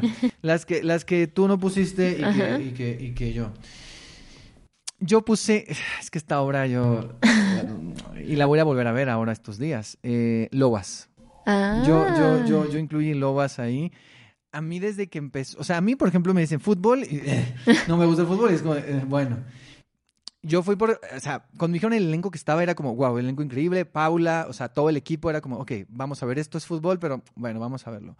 Y a mí algo que me atrapó mucho fue eh, justo desde que empieza, o sea, desde que empieza hay como un, o sea, desde que empieza es muy ágil la energía y el ping pong, o sea, de repente, ¿qué es esto? O sea, son conversaciones cruzadas y dices, o sea, desde ahí ya fue como, que, que, que, que, que- difícil. Sí. Y luego cuando Paula vino y la entrevisté, le dije, oye, me, eh, quiero leer el texto. Y leí ese texto y era, qué complejo. O sea, es como una partitura tan precisa. Luego vi entrevistas con la, con la dramaturga. Y entonces era como, sí, de- o sea, ella lo, era toda una partitura que tiene que ser ejecutada con una precisión y con un ritmo. Y eso es muy difícil de dirigir. Entonces me parece que es una propuesta eh, que sí es compleja, que, pare- que parece muy sencilla en algunas cosas, me parece que tiene personajes entrañables, me parece que trata el tema de la adolescencia de una manera como muy, como, como a la vez como muy familiar, con la que muchos nos podemos conectar, y, y que luego parece que es de esas obras que parece que no se trata de nada, pero luego sí tiene como esta profundidad, y bueno, el final es así como de... eh. A mí no me tocó verla con Arcelia, por eso la voy a volver a ver, me tocó verla con Vicky Araico, que estaba cubriendo a Arcelia. Sí, que aplausos como- para como ella por la coreografía. Justo, y que ganó, sí, sí, que ha ganado premios por esta coreografía, porque también, o sea, y todos estos elementos, las transiciones con la iluminación y el sonido, Sí. me parece también, entonces, a mí es una obra que me, que, con la que conecté mucho, solo la vi una vez, pero ahora que está en temporada, eh, la voy a repetir porque me gustó. Bueno, ahí está, esa es Lobas. A Otra mí, que a mí dime. esa no nada más que a mí el- a mí lo que no me gusta de Lobas Ajá. es el texto, pero celebro mucho todo lo que dijiste de la dirección de Paula, la coreografía de Vicky, la actuación de María también me pareció increíble. Sí, sí, María está increíble. Pero sí, entiendo un poco lo del texto. O sea, más bien, a mí me gusta como todos estos inicios del texto, pero sí entiendo que como en nivel general hay algo como que dramáticamente a lo mejor no termina de caer. Pero, pero sí, sí, sí, sí entiendo. Pero justo, o sea, todos los elementos que están ahí me parece que son muy valiosos. Sí, sí. Y justo por eso también los que, lo quería mencionar. Otra que no mencionó, no sé si no la viste o no te gustó, algodón de azúcar. Ah, es que yo, ah, fue mi culpa, la puse en el año pasado, entonces, entonces creo que fue eso. Pero si se estrenó este año, entonces fue error de cálculo. No, pero se estrenó este año. Entonces, error de cálculo de Mariana, regresa a la lista, algodón de azúcar incluido.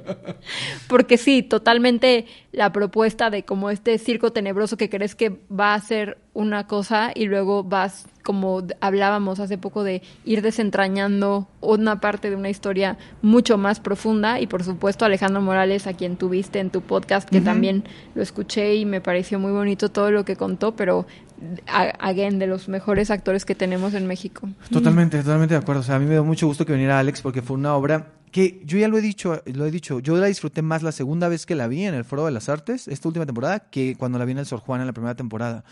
Y es una obra que, que justo, o sea, yo no la quería ver, primero porque de como con los payasos, Sí. y dice, no, esto va a ser de terror, pero cuando llegas dices, ok, o sea, la profundidad y a la vez unos momentos como tan lúdicos y tan divertidos, pero luego un humor ácido y luego tiene unas cosas como ahí como muy que sí es como medio como medio creepy, como medio como que uh, como incómodo, pero es incómodo porque también luego llega a un lugar profundo, o sea, y, y bueno, Alex está increíble. Y la dirección de Gabriela Ochoa me parece, o sea, cómo conjunta todos estos elementos artísticos, sobre todo porque es una propuesta visual y sonora que es toda una experiencia, o sea, me parece que eh, ella pone todos los elementos ahí muy bien. Entonces, sí. eh, y textazo, Sí, además. el texto, bueno. Y, y mexicano, aplausos para ellos. Justo, justo, justo. Entonces me parece como todo un producto mexicano como muy, muy importante y que va a regresar. Va a regresar, va a tener Ay, otra temporada. bueno. Sí, sí. Voy a Entonces, sí, yo ya la vi dos veces y sí la vería una, una tercera vez. Ahí tengo buen- Superando el miedo a los payasos. Super- exacto, exacto. Superando a los payasos, qué miedo. Este, pero sí. Hay una que yo quiero meter porque, o sea, que la tengo en la lista porque es de mis favoritas. Sé que es una obra que ha dividido un poco al público, pero que a mí me gusta mucho porque me gusta ese teatro que es no lineal y raro y así. Licitos de Oro no habla alemán. Uh. Entonces, o sea, me parece que es una experiencia, sé que la viste. Sí, sí. Entonces, es una experiencia como, y, y Paula Watson estuvo aquí hace poco. Entonces, eh, es una experiencia estética, o sea, a mí visualmente, sonoramente, o sea, todos los detalles que hay, la experiencia es de que estás arriba en el Julio, bajas Sí. al sótano, entras por la puerta, ¿no? O sea, ¿Quién parece- diría que se ve así el sótano? eh? Justo, bueno, quisieran que se viera así, ¿no? Digo, ahí hay un temita con lo del pilar en medio, ¿no? De dónde te Sí. que a veces puedes tener como vista parcial de algunas cosas, pero me parece que es una experiencia que te tiene ahí y, y es una obra que me gustó mucho, o sea, que pareciera que está desordenada, pero en un momento como que todas las piezas empiezan a caer o cada quien le da su interpretación, que eso también me parece importante, pero los temas de los que habla y la manera en la que puede conectar, ¿no? Porque habla, sí, de relaciones de pareja, de la pertenencia a la entidad, de las expectativas, de la familia, De los o sea, cuentos de hadas. de los, sí, pero ¿de qué manera, no? O sea, tiene este, tiene, esto, tiene este rollo como que es perturbadora, pero a la vez es encantadora y, y también como el cuidado que tiene en este diseño de producción, ¿no? Y también eh, algo que me gusta mucho de, de esta obra, que a veces en este tipo de obras que son más como de experimentación, luego no hay tanto cuidado en las actuaciones y a mí me parece que las actuaciones aquí están, o sea, point, ella está, sí. sí. Entonces me parece que es toda una experiencia que a mí me gustó mucho, ¿no? Y que sí puedes decir, ah, como de, que dice mi gente, gente que me decía como de, ay, pues sí, pero está medio rara, ¿no? Pues sí, pero como que a veces también un- uno va al teatro a eso, a, a Claro, otras que experiencias. Exacto. Entonces a mí me gustó mucho y también por eso la pongo. Muy bien, me parece como dices que es toda una experiencia. A mí creo que lo que me cuesta es el texto. Ah, creo que me hubiera gustado que se fuera de una cosa o de la relación de pareja o de la reinterpretación de los cuentos o del abuso. O sea, como que siento que son demasiadas cosas Temas, mm. y temas que como que llegó un punto en que me sentí abrumada, pero me gustó mucho todo lo que escribiste, los ambientes, el lugar, las actuaciones, la iluminación, hasta el vestuario alemán lo quiero para mi próximo Halloween. quiero, Totalmente. quiero mi trajecito de caperucita. bueno, de risito. De risitos, de risitos, pero sí, sí, sí. No sé si esta no la viste o no te gustó, El Padre. Ay, todavía no invitan. No Aquí, visto, no paréntesis, por favor, inviten a Mariana a ver No el padre. No, no la has visto. Ah, ok. Porque seguro voy a poner en Sí. listas porque es una obra que yo la he visto anteriormente y como eh, desafortunadamente mi abuela tenía Alzheimer me pega de particular manera, entonces la primera vez que la vi con Ignacio López Tarso, la producía uno de mis amigos, Daniel Gómez Casanova, o sea, él no, no podía ya ni consolarme, yo era un mar de lágrimas, no dejaba de llorar, y ya me decía, Mariana, respira, yo. entonces me, me imagino que esta me va a pegar igual y, y tengo mucha ilusión de ver lo que hicieron Go y Vigers y, y Oscar Uriel. Sí, es. eh, yo la puse en mis favoritas. Yo he visto, yo no vi la post anterior, yo solo vi la película. Eh, la película me gustó mucho, me dejó. O sea, me acuerdo cuando salí del cine, es de las experiencias. O sea, del cine que sales así como de, "Eh, ¿qué es esto? Sí. Y me, me gustó mucho cómo. Y entonces, después supe que era una obra de teatro que ya había estado aquí en México. Yo no la había visto, pero. Um, yo cuando vi la película me sorprendió mucho cómo a través de la cámara y a través del espacio podían contar lo que sucedía en la mente de este personaje. Y ahora, como lo hacen aquí con la escenografía, bueno, Jorge Ballina, o sea, la escenografía de Jorge me parece que es... es- y ahí justo con la dirección de Angélica, ¿no? O sea, creo que es algo que funciona muy bien. A mí la obra sí me dejó Pues sí, o sea, tiene un impacto diferente al de la película, pero Sí. sigue teniendo un impacto.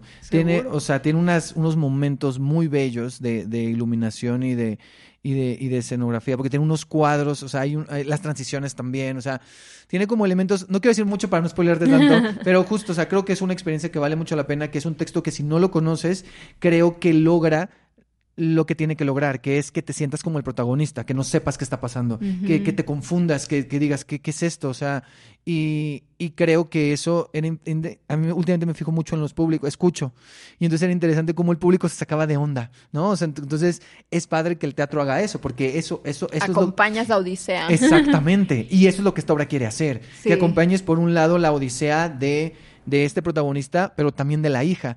Y algo que me pareció, tendré que volver a ver la película, pero a diferencia de la película donde siento que todo está más contado desde el lugar de él, aquí creo que está más un 50-50 o 60-40.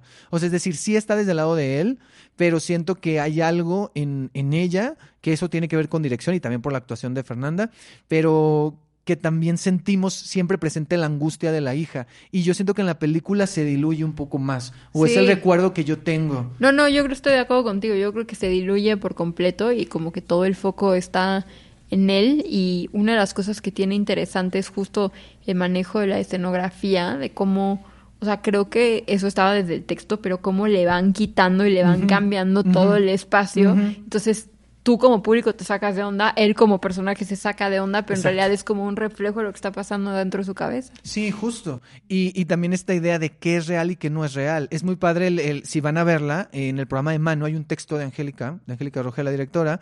Eh, saludos, por cierto, si nos escuchas, Y Angélica. aplausos porque Este, ya ha sido muy mencionada. Exacto. La queremos que siga haciendo cosas tan padres el próximo año. Así es, porque sí, ¿no? Te digo, entre el regreso de Jauría, desde cero, la reina de belleza y ahora el padre, que son cosas muy diferentes también, ¿no? Totalmente. Que hablan también de, de la versatilidad de una directora y de los retos. Sobre todo que luego a veces en direcciones es, es complicado, ¿no? Porque a veces es como que ubicas a un director y sabes que va a ser casi siempre lo mismo, ¿no? O los mismos recursos.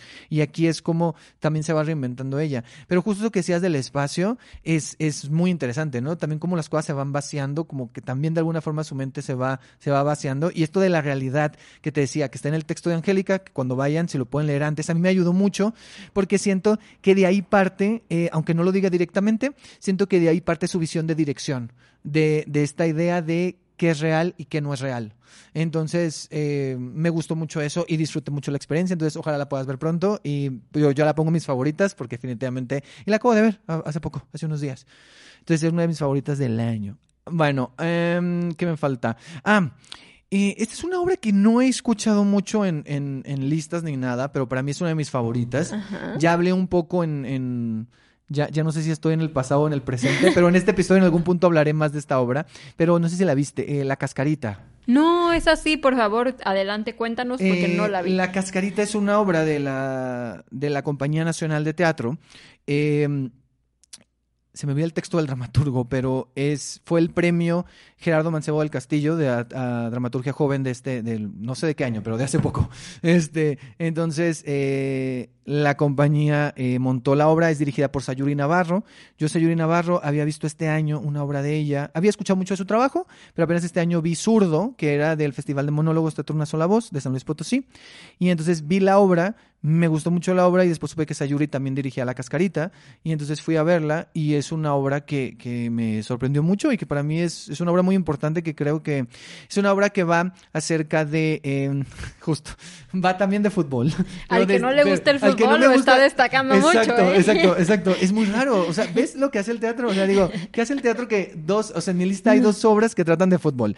Pero esta obra, parte, o sea, creo que en Lobas el fútbol sí es el contenedor principal de, de y es importante que esté ahí no solo para, por lo, mm, para unir a estos personajes y lo que hacen, sino también creo que tiene mucho que ver en cómo está contada la historia en la forma, es decir, no, o sea, la cancha, los uniformes, todo. Aquí en la cascarita, aunque también tienen esta idea en momentos de los de los uniformes y el fútbol es importante, cuenta la historia en dos tiempos de un equipo de niños y niñas, un equipo de fútbol infantil que eh, tiene su entrenador y entonces te cuenta el pasado de, ese equipo y el presente, cuando el presente ya son adultos, pero ellos vivían en un pueblo que en el presente desapareció y desapareció por un grupo, por eh, por el narco. Y entonces te Oh. cuentan la historia, es una historia que está contada desde la ternura, pero está contada de cómo todo lo que ocurre en el mundo adulto afecta a la niñez, ¿no? Y todas estas, estos, estos, estas cuestiones políticas y sociales que ocurren también afectan a las infancias. Entonces habla un poco de eso y te van contando especie de documental. Es como que la historia está enmarcada en que un documentalista está investigando este pueblo que desapareció y está entrevistando a los integrantes de este equipo de fútbol, porque su entrenador mm, lo mataron. Y entonces eh, están entrevistándolos en el presente, ya de adultos, y van y vienen entre, entre el pasado y el presente. Y lo padre es que en el presente son estos adultos, son estos actores de la compañía nacional, y en el pasado también, pero cada adulto tiene su versión de niño o de niña. Oh. Entonces es muy, es, entonces tiene como esta parte técnica, esta parte como un poco cursi a veces, pero es muy fuerte lo que pasa. Y está muy bien, o sea, a mí me recordó mucho como a, o sea, siento que es, mm, la forma en la que se desarrolla es muy cinematográfica. Justo fíjate que uno de mis sueños en la vida es cuando empiece a escribir películas y me vaya increíble, voy a tener una productora y una de las intenciones de mi productora es llevar textos de teatro al cine. Y entonces Mm. ahorita que te escuchaba contar esta historia, me parece que es súper cinematográfico. Sí, y te la, mira, te la conté así como medio por encimita, pero yo cuando la vi dije, "Ah, o sea, hay algo en la forma que está contada, que está tan bien contada y que te mantiene y que dice, claro, esto puede, o sea, teatralmente funciona, pero también cinematográficamente funcionaría. Y algo que me gusta mucho es la sensibilidad que se nota, porque también hay muchas cosas que se nota que son de dirección. Yo no he leído el texto, me gustaría leerlo para comprobar y decir, sí, yo sabía que esto era de dirección, porque se nota que hay algo en la sensibilidad de Sayuri que está ahí muy presente. Entonces, eh, Hay que invitar al yo- podcast. yo- sí, sí, sí, para el próximo año, este, para la próxima temporada. Pero sí, eh, yo pondría la cascarita. Yo creo que va a regresar porque solo tuvo una temporada Ay, ahí en- ojalá, en, la, ya en me la gruta. Entonces, este, ojalá que sí pueda regresar porque definitivamente es una de mis obras favoritas y creo que al final, o sea, sí habla mucho, la obra cierra mucho con, con esta idea de, de, de defender y de proteger la infancia, de proteger a las niñas y a los niños. Y me parece muy importante. Y conectándolo, nos voy a mencionar brevemente la siguiente obra que es eh, Les Desertores. No sé si ah, la viste. pensé que ibas a decir el cuerpo que no, nací yo. Yo también la tenía, pero no la, pero no, no terminó de entrar. Yo la Sí. tenía como en lista de 20. Luego podemos decir la lista de las que Sí. quedaron casi, casi, casi. Exacto. Pero sí, que nací está en esas. Eh, no, Les Desertores, no sé si la viste. Es, este- es esta obra eh, documental de Laura Uribe eh, de, acerca de infancias trans. Y entonces es como muy. Ya, hablé, ya he hablado aquí también de esa obra, pero es como muy fuerte ver. eh, a estas infancias trans en escena, ¿no? Y, y- y conocer sus historias y la forma, o sea, sí hay, sí, obviamente sí hay una dramaturgia y sí hay una escenificación. Y son ellos, pero, no son Pero sí, actores. sí, no, no son Ah. actores, no son actores. O sea, son sus historias y son ellas, o sea, tal cual. O sea, tienes estos cuatro personajes y son sus historias, son sus vivencias desde, eh, desde lo personal, desde cómo ha sido con su familia, tratar el tema, eh, con, en la escuela, ¿no? O sea, todos estos temas que pueden ser un poco eh, tabús complicados y es una obra que creo que es muy fuerte y es muy importante. Va a volver. Sé que ha ganado unos, unos estímulos, eh, no me acuerdo, algo ganó, entonces va a estar, va a estar en espacios bueno. próximamente para que la puedan ver. Ahí está Les Desertores. Y hablo poquito porque ya he hablado de esta obra bastante, pero me parece que era una obra importante. Valiosa. Y para mí, sí, justo. Y era importante ponerla aquí en las importantes. Y ya siento que solo me quedan dos.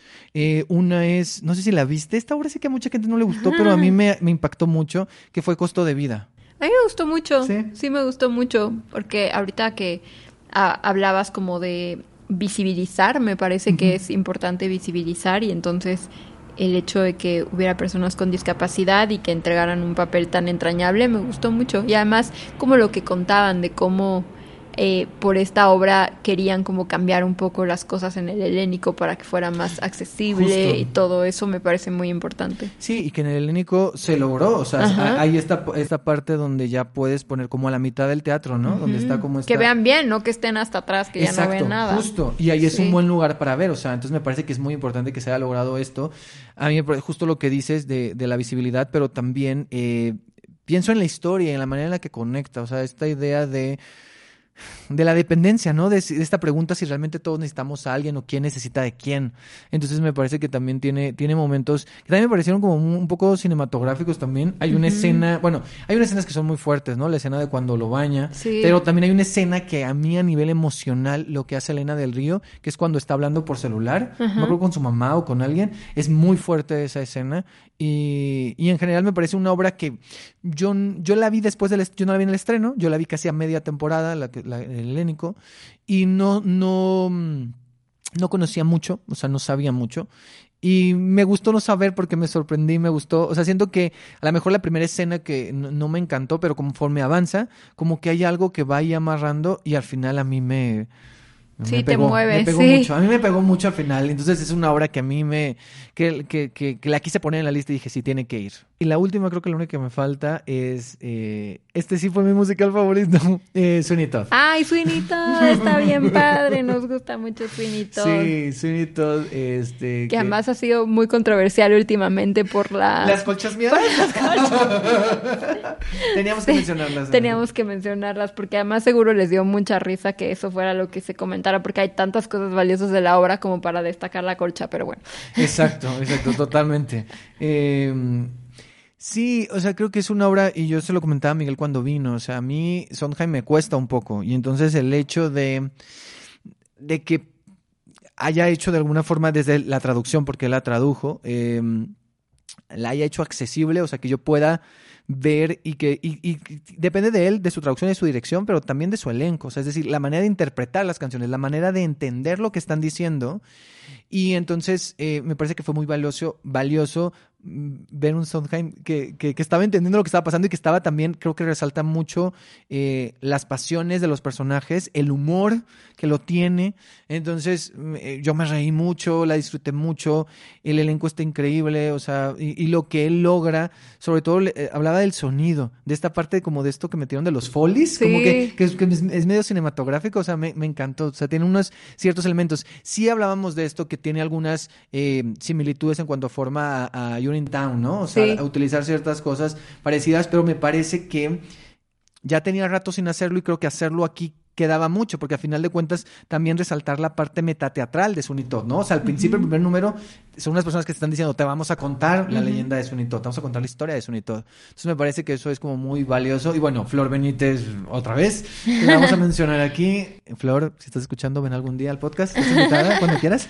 Este, entonces eso, eh, sí, Todd a mí me gustó mucho y es otra que también espero volver a ver antes de que se acabe. Y, y lo que contabas de, de Sondheim, la verdad es que hay como muchas maneras de llegarle. Yo Sweeney Todd lo, la he visto varias veces, una de ellas en Off-Broadway, que era, me la recomendó Pablo Perroni, que si, si nos escucha saludos a Pablo, pero era en una pastelería literal, entonces te metían a la pastelería y ellos actuaban arriba de las mesas enfrente de ti, entonces era como una cosa muy loca, muy divertida. Y luego la vi hace pocos meses en, en el montaje que está ahorita en Broadway con, con Josh Groban y Anna Lake Ashford. Y, y están espectaculares y es un gran aparato como de escenografía que creo que hasta un día se les descompuso, entonces tuvieron que literal suspender la función porque no había manera Ah, sí, de hacer la sí, obra sin eso.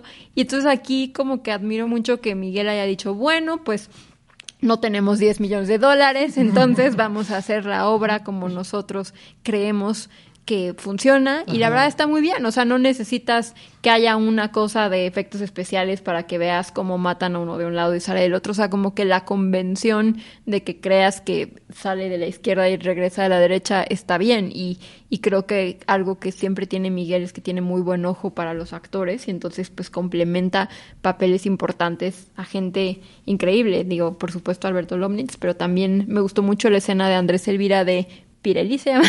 Pirelli, de sí, Pirelli me parece muy divertido, o sea, como Sí, que rompe totalmente como con ese momento que pues la obra puede ser muy sombría a veces y entonces como que él como que tiene esto que tiene mucho Andrés que también lo tenía en José el Soñador, tenía un papel chiquito y sin embargo su participación en José era súper luminosa y lo volteabas a ver muchísimo. Sí, sí, sí, totalmente. Y bueno, así cierro mi lista. No sé si tú quieres. Yo ya dije 12, entonces tú quieres decir otras dos más. Mira, una de las que quería decir por, por el elenco era Todos sean mis hijos, porque me parecía que tenía un elenco muy padre. Igualito, Diego, que Miguel agarró cero, cero escenografía para contar esa historia, entonces eso también me pareció bueno. Me gustó, siempre me ha gustado mucho el trabajo de David Gaitán y este año fue como muy controversial lo de Aleteo porque pues a mucha gente le gustaba ya mucho, ¿no? Y, y aparte creo que dependía también de lo, la combinación que te tocaba y entonces yo nunca había habido un, nunca había visto una obra en la que pues no siempre fuera igual, o sea, que cambiara según lo que vota la gente. Entonces eso me pareció un mecanismo muy novedoso y, y padre y diferente. Y una que por ahí también tengo es este el cuerpo que nací, que, que también que creo que coincidíamos que estaba en nuestra lista larga, como le vamos a llamar. Exacto. que era muy bonito como ver, ya sé que también estuvo aquí María, pero ver como su evolución, como todo lo que ha crecido, no solo físicamente, sino como actriz, también fue muy bonito verla en esa obra y, y el texto también me parece muy entrañable. Sí, hemos llegado a feliz término. Ah. Te agradezco, pero falta algo, falta. Te tengo unas preguntas, te tengo unas preguntas para cerrar. ¿Va? Te- son unas preguntas de respuesta corta, entonces ahí te va. ¿Actuación o actuaciones que fueron tus favoritas y que tengas muy presentes? Mariana Dávila en Anastasia, eh, Roberto Beck, inteligencia actoral, Ana Guzmán en todo lo que hace. ¿Que se me hizo mucho? que este año hizo mucho, o sea, de hecho, creo que por ahí le hacían el broma de, de three-time nominee Ana Guzmán de la ACPT, como les dice Mario. Entonces, sí, yo creo que esos son como las actuaciones. Va, muy bien. Esta no la mencionamos porque solo dijimos cosas positivas, pero si pudieras pensar en una obra u obras que menos disfrutaste este año, que no disfrutaste tanto. Híjole, me van a matar, pero me salí de Hugo, Paco y Luis, ¿o cómo se llamaba? Hugo, Paco y José Luis. Yo, yo no la vi, pero sí me contaron unas historias que no, no, no, no la quise ver. Me salí, me salí, perdón. Obra que viste, una de las obras que viste este año, que te gustaría volver a repetir, que seguro volverías a ver. Mamá se fue a la luna. Ok, Mamá se fue a la luna, muy bien. Que está en temporada, así Que que igual y sí. podrías. Un descubrimiento de este año, o sea, una, un, un actor, actriz o, o directora, dramaturgo, alguien que descubre, o sea, que viste por primera vez su trabajo y dijiste, ah, qué chido, qué chido. Pues yo creo que Nelson en Jamie, o sea, me parece que creo que había estado en un reality, si me parece. en la academia. Entonces yo no lo conocía y me pareció un gran descubrimiento y ojalá que de verdad tenga una gran carrera por delante. Él como actor, Clemente como dramaturgo, creo que son como algunos de los que destacan. Muy bien, sí, sí. Y con eso, si quieres ahora sí, el balance del 2023 y lo que esperamos el 2024. Y el balance del 2023 es que hay que voltear hacia los textos mexicanos. Me gustó mucho como descubrir tantos dramaturgos, algunos que ya han hecho muchas cosas, otros que se están aventurando por primera vez.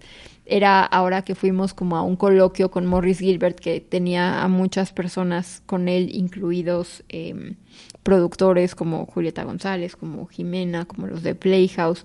Eh, pues me gustó que les hacían como muchas preguntas del futuro del teatro y la producción y los estímulos, pero yo creo que algo que podrían hacer más los productores es voltear hacia los textos mexicanos, porque pues muchas veces los textos que vemos son autogestivos de sí, es un texto mexicano, pero él mismo lo produjo, lo dirijo, lo hizo, entonces ojalá más gente en vez de, digo, claro que hay obras extranjeras increíbles, pero que hubiera un balance de que más textos mexicanos y eso conecto con el 2024. Ojalá que sigamos viendo como eh, directores, creativos, actores que ya conocemos y algunos que descubramos en 2024. No tengo ahorita como en la mente, ahorita a lo mejor tú sí, porque tú lo sabes todo, de qué obras Y si no se estrenan 2024. Lo que sí sé que, que viene, que tiene un elencazo, es La Gaviota, entonces Ah, sí. así se me antoja un montón. Esa es la que sabía. Esa se me antoja mucho porque admiro a todos los que están en ese equipo creativo. Sé que por lo que ha contado Ana Kufner, a lo mejor regresa Indecente, lo cual siempre será una muy buena noticia porque es una gran obra. Entonces, Sí, hay varios regresos, o sea, sé que regresa Indecente, sé que regresa Algodón de Azúcar, eh, sé que también vienen, eh, ay, ahorita no me acuerdo de todas, pero hay varias. Bueno, Cero, que es una obra que a mí me gusta mucho, también regresa, de Ingrid Cebada, que estuvo aquí. Creo que No Playing también va a seguir, la de Manuela Pin. Pero bueno, de mi balance, sí, justo, o sea, yo creo que fue un año...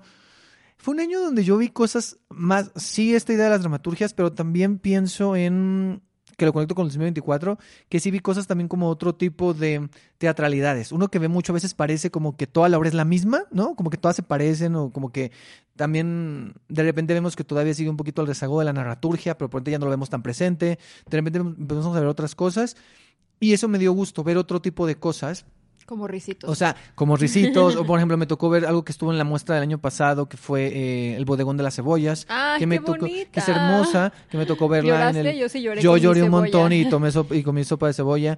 Me, la to- me tocó verla este año en el, en el maratón de teatro para niñas, niños y jóvenes.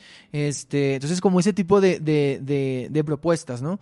Y, y eso, o sea, como explorar esas, esas, esas propuestas y creo que eso también sería muy interesante verlo el próximo año. Y como dices, o sea, creo que también pienso mucho en las dramaturgias mexicanas, sobre todo también que justo las productoras grandes volteen a ver también a las dramaturgias mexicanas, porque entiendo que luego hombre, lo mejor teatro lo hizo mucho al traer estas cosas de Argentina, ¿no? Como estas comedias de Argentina. Prefabricadas. pero- exacto, sí, sí, la verdad. Pero justo pensar en que también puede haber buenas comedias mexicanas que tengan ya nuestros temas, que tengan nuestras formas de expresar, porque a veces también las adaptaciones no son tan afortunadas, porque luego es difícil, pareciera que es fácil, pero... Que así como hagan casting de actores, hagan casting de dramaturgos y que Eh, hagan o hasta realities o, o como, no sé, como muchas convocatorias, porque hay muchas obras que ni siquiera son tan caras y que se podrían contar perfectamente. Sí, justo. Entonces creo que es eso, como voltear a ver las dramaturgias y sobre todo los temas, ¿no? O sea, esos temas que hablan, que hablan de, de, de nosotros y también muchas obras mexicanas que terminan sí hablando de nosotros, pero que también son universales. Entonces, ¿por Sí. qué si traen obras, eh, por qué obras estadounidenses, eh, americanas, obras de, eh, europeas dicen, ah, son universales y por qué las obras mexicanas no pudieran ser universales, ¿no? O sea, Siete veces en- a Dios me parece muy universal. eh, Justo, por ejemplo, un gran Sí. ejemplo, ¿no? O sea, por supuesto que te imaginas un siete veces a Dios en Madrid o en Buenos Aires, ¿no? Claro, O sea, y o además- en inglés, ¿no? Y O qué sea, bonito que sea una obra que hayan levantado con, con tantos trabajos eh, Janet Bin y, y Alan y que haya funcionado tanto. O sea, qué gusto que de verdad vaya a cumplir ya no sé cuánto en cartelera, más de un año, ¿no? Dos años, según yo, cumple ya ahora sí. en marzo. Ajá. En marzo, según yo, cumple dos años. Y, y que la hayan mantenido pues fresca, como estás comentando, siempre como refrescando el elenco con la versión Eliel. Ojalá haya versión de ella y ella. Sí, ojalá, sí, sí, y ojalá que sí. Y, y también creo que ayuda mucho que desde el principio tenían un concepto muy claro, ¿no? O sea, creo que es una obra que ha estado muy cerca del público, este concepto de que los protagonistas no cantan, entonces también luego de repente tienen como estrellas de la televisión, pero luego tienen estrellas del teatro, entonces como que van cambiando eso y me parece que ha sido como muy afortunado el, el proceso, ¿no? Que ahí continúa de, de Siete veces a Dios, que justo poniendo es un gran ejemplo de, de un producto, de un musical original mexicano, ¿no? Sí. Este, bueno, pues hasta aquí hemos llegado. Este, muchas, muchas gracias. gracias. a ti por el espacio, por la invitación. Qué emoción estar en un lugar tan prestigioso y tan... Ojalá. No, no, sí, sí, me parece súper bonito lo que haces, te lo he dicho mucho, pero te lo digo ahora en el micrófono, celebro que hagas este, este trabajo. Tus- a todos tus invitados les dices siempre que te hagan una pregunta, yo tengo una pregunta Hazla, para hazla, hazla. Venga, venga. Si pudieras dedicarte a cualquier cosa del teatro sin que el dinero fuera un problema, ¿a qué te dedicarías? A escribir. A eso. A escribir, a escribir teatro. Muy bien, pues yo digo que escribas porque eso sí deja dinero. ¿eh? Ah, muy bien, muy bien. Bueno. este, Entonces, Sí, escribir. Sí, creo que escribir. Eh, dirigir también le coqueteo, pero creo que eh, lo tengo más presente ahorita de escribir. muy bien. Muchas gracias por la pregunta y muchas gracias también por escuchar el podcast porque sé que lo escuchas, luego me dices, ah, tengo escuchándote, no sé qué. Sí. Y luego cuando nos encontramos en el teatro y así o nos escribimos por WhatsApp, entonces muchas gracias por escucharlo, muchas gracias por venir, por tus aportaciones y por la pregunta. Y gracias. Gracias a ti. Yay.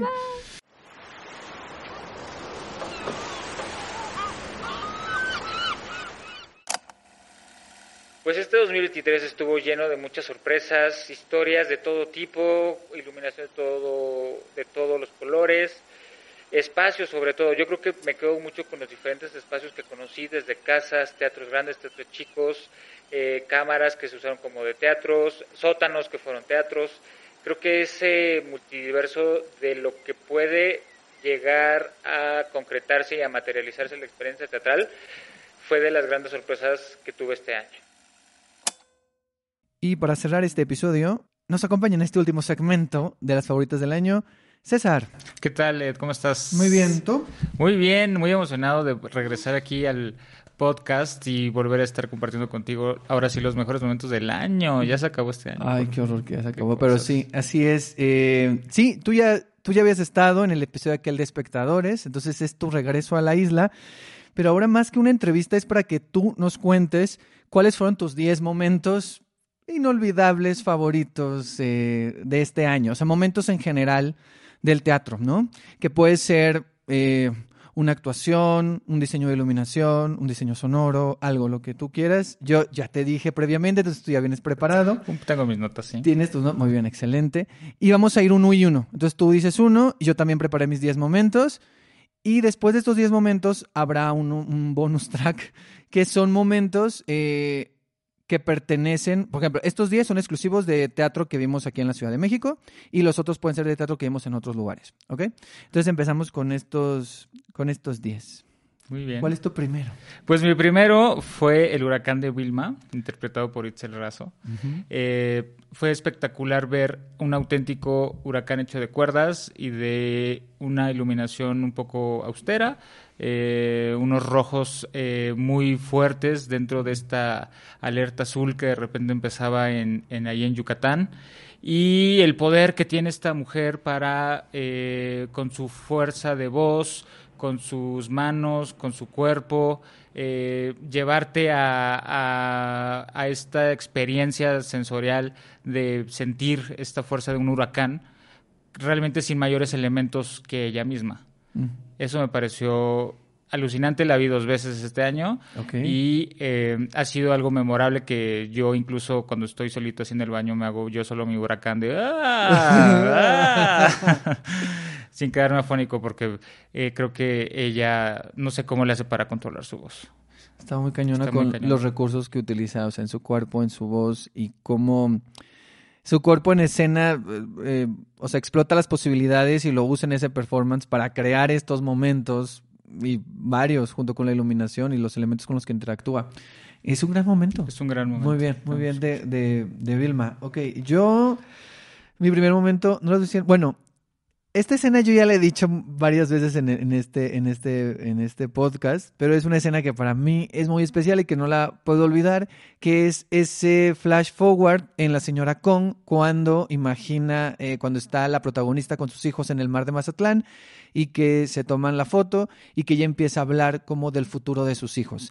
Y a mí esa parte, aunque es muy cursi, siempre se me queda grabado. O sea, la for el, el texto, pero también cómo lo interpreta Karen Alicia y el momento como de pensar en lo que va a pasar con sus hijos después. Sí, la señora Kong es un, mucho un melodrama, por así decirlo, y como hace alusión a estos melodramas mexicanos, pero ese momento se me hace muy bonito y a mí en general el recurso del flash forward en las obras me gusta mucho porque casi no lo vemos. Vemos mucho el flashback, pero el flash forward, o sea, lo que va a pasar o lo que puede pasar con los personajes, se me hace muy lindo y es un momento que las dos veces que he visto la obra me pone muy sensible. Sí, fue muy bonito porque él, se ve como con todo el amor y el cariño les habla cada uno, aparte con la iluminación se va notando ese peso que le va poniendo y es, es, muy bonita esa parte. Como a mí me gustaría incluso yo vivirlo otra vez, no sé, con mi mamá, por ejemplo, que de repente yo esté de chiquito y de repente que ella me haya dado de chiquito y me haya dicho, tú vas a hacer esto, voy a ah, ver esto, ¿no? Y ahora ajá. verme así, pues no sé si es lo que haya pensado, yo espero que sí. Pero es, es, es, fue muy bonito el momento. Sí, sí, es un momento muy bonito y se me quedó, o sea, desde la primera vez que lo vi en el Teatro del Milagro y luego cuando la volví a ver en el, el Foro de las el Artes. Foro de las Artes. Que ahí fue donde tú la viste. Estábamos al lado. Sí, es verdad. Sí, es cierto, sí, es cierto. Ahí fue, ahí fue donde nos encontramos y, y ahí, la, ahí la, yo la vi por segunda vez y tú por primera. Por primera vez. Ok. Bueno, ahí está mi primer momento de la señora Kong. Vas. Yo voy con toda la atmósfera del vestuario, la iluminación y el audio de algodón de azúcar. Uh. Sí, desde que entras al teatro, eh, yo la vi primero en el Foro Sor Juana que está ahí en el Centro Cultural Universitario. Ajá. Eh, chiquitito, entonces eh, desde que entras es una atmósfera como un circo abandonado. Eh, con estos elementos de luz como, como muy lúgubre, con, con, mucho miedo incluso que llega a dar. Después en el, tuvo en el teatro, eh, en el Foro de las Artes, creo en el Teatro de las Artes, estuvo ahí en el, en el Centro Nacional de las Artes.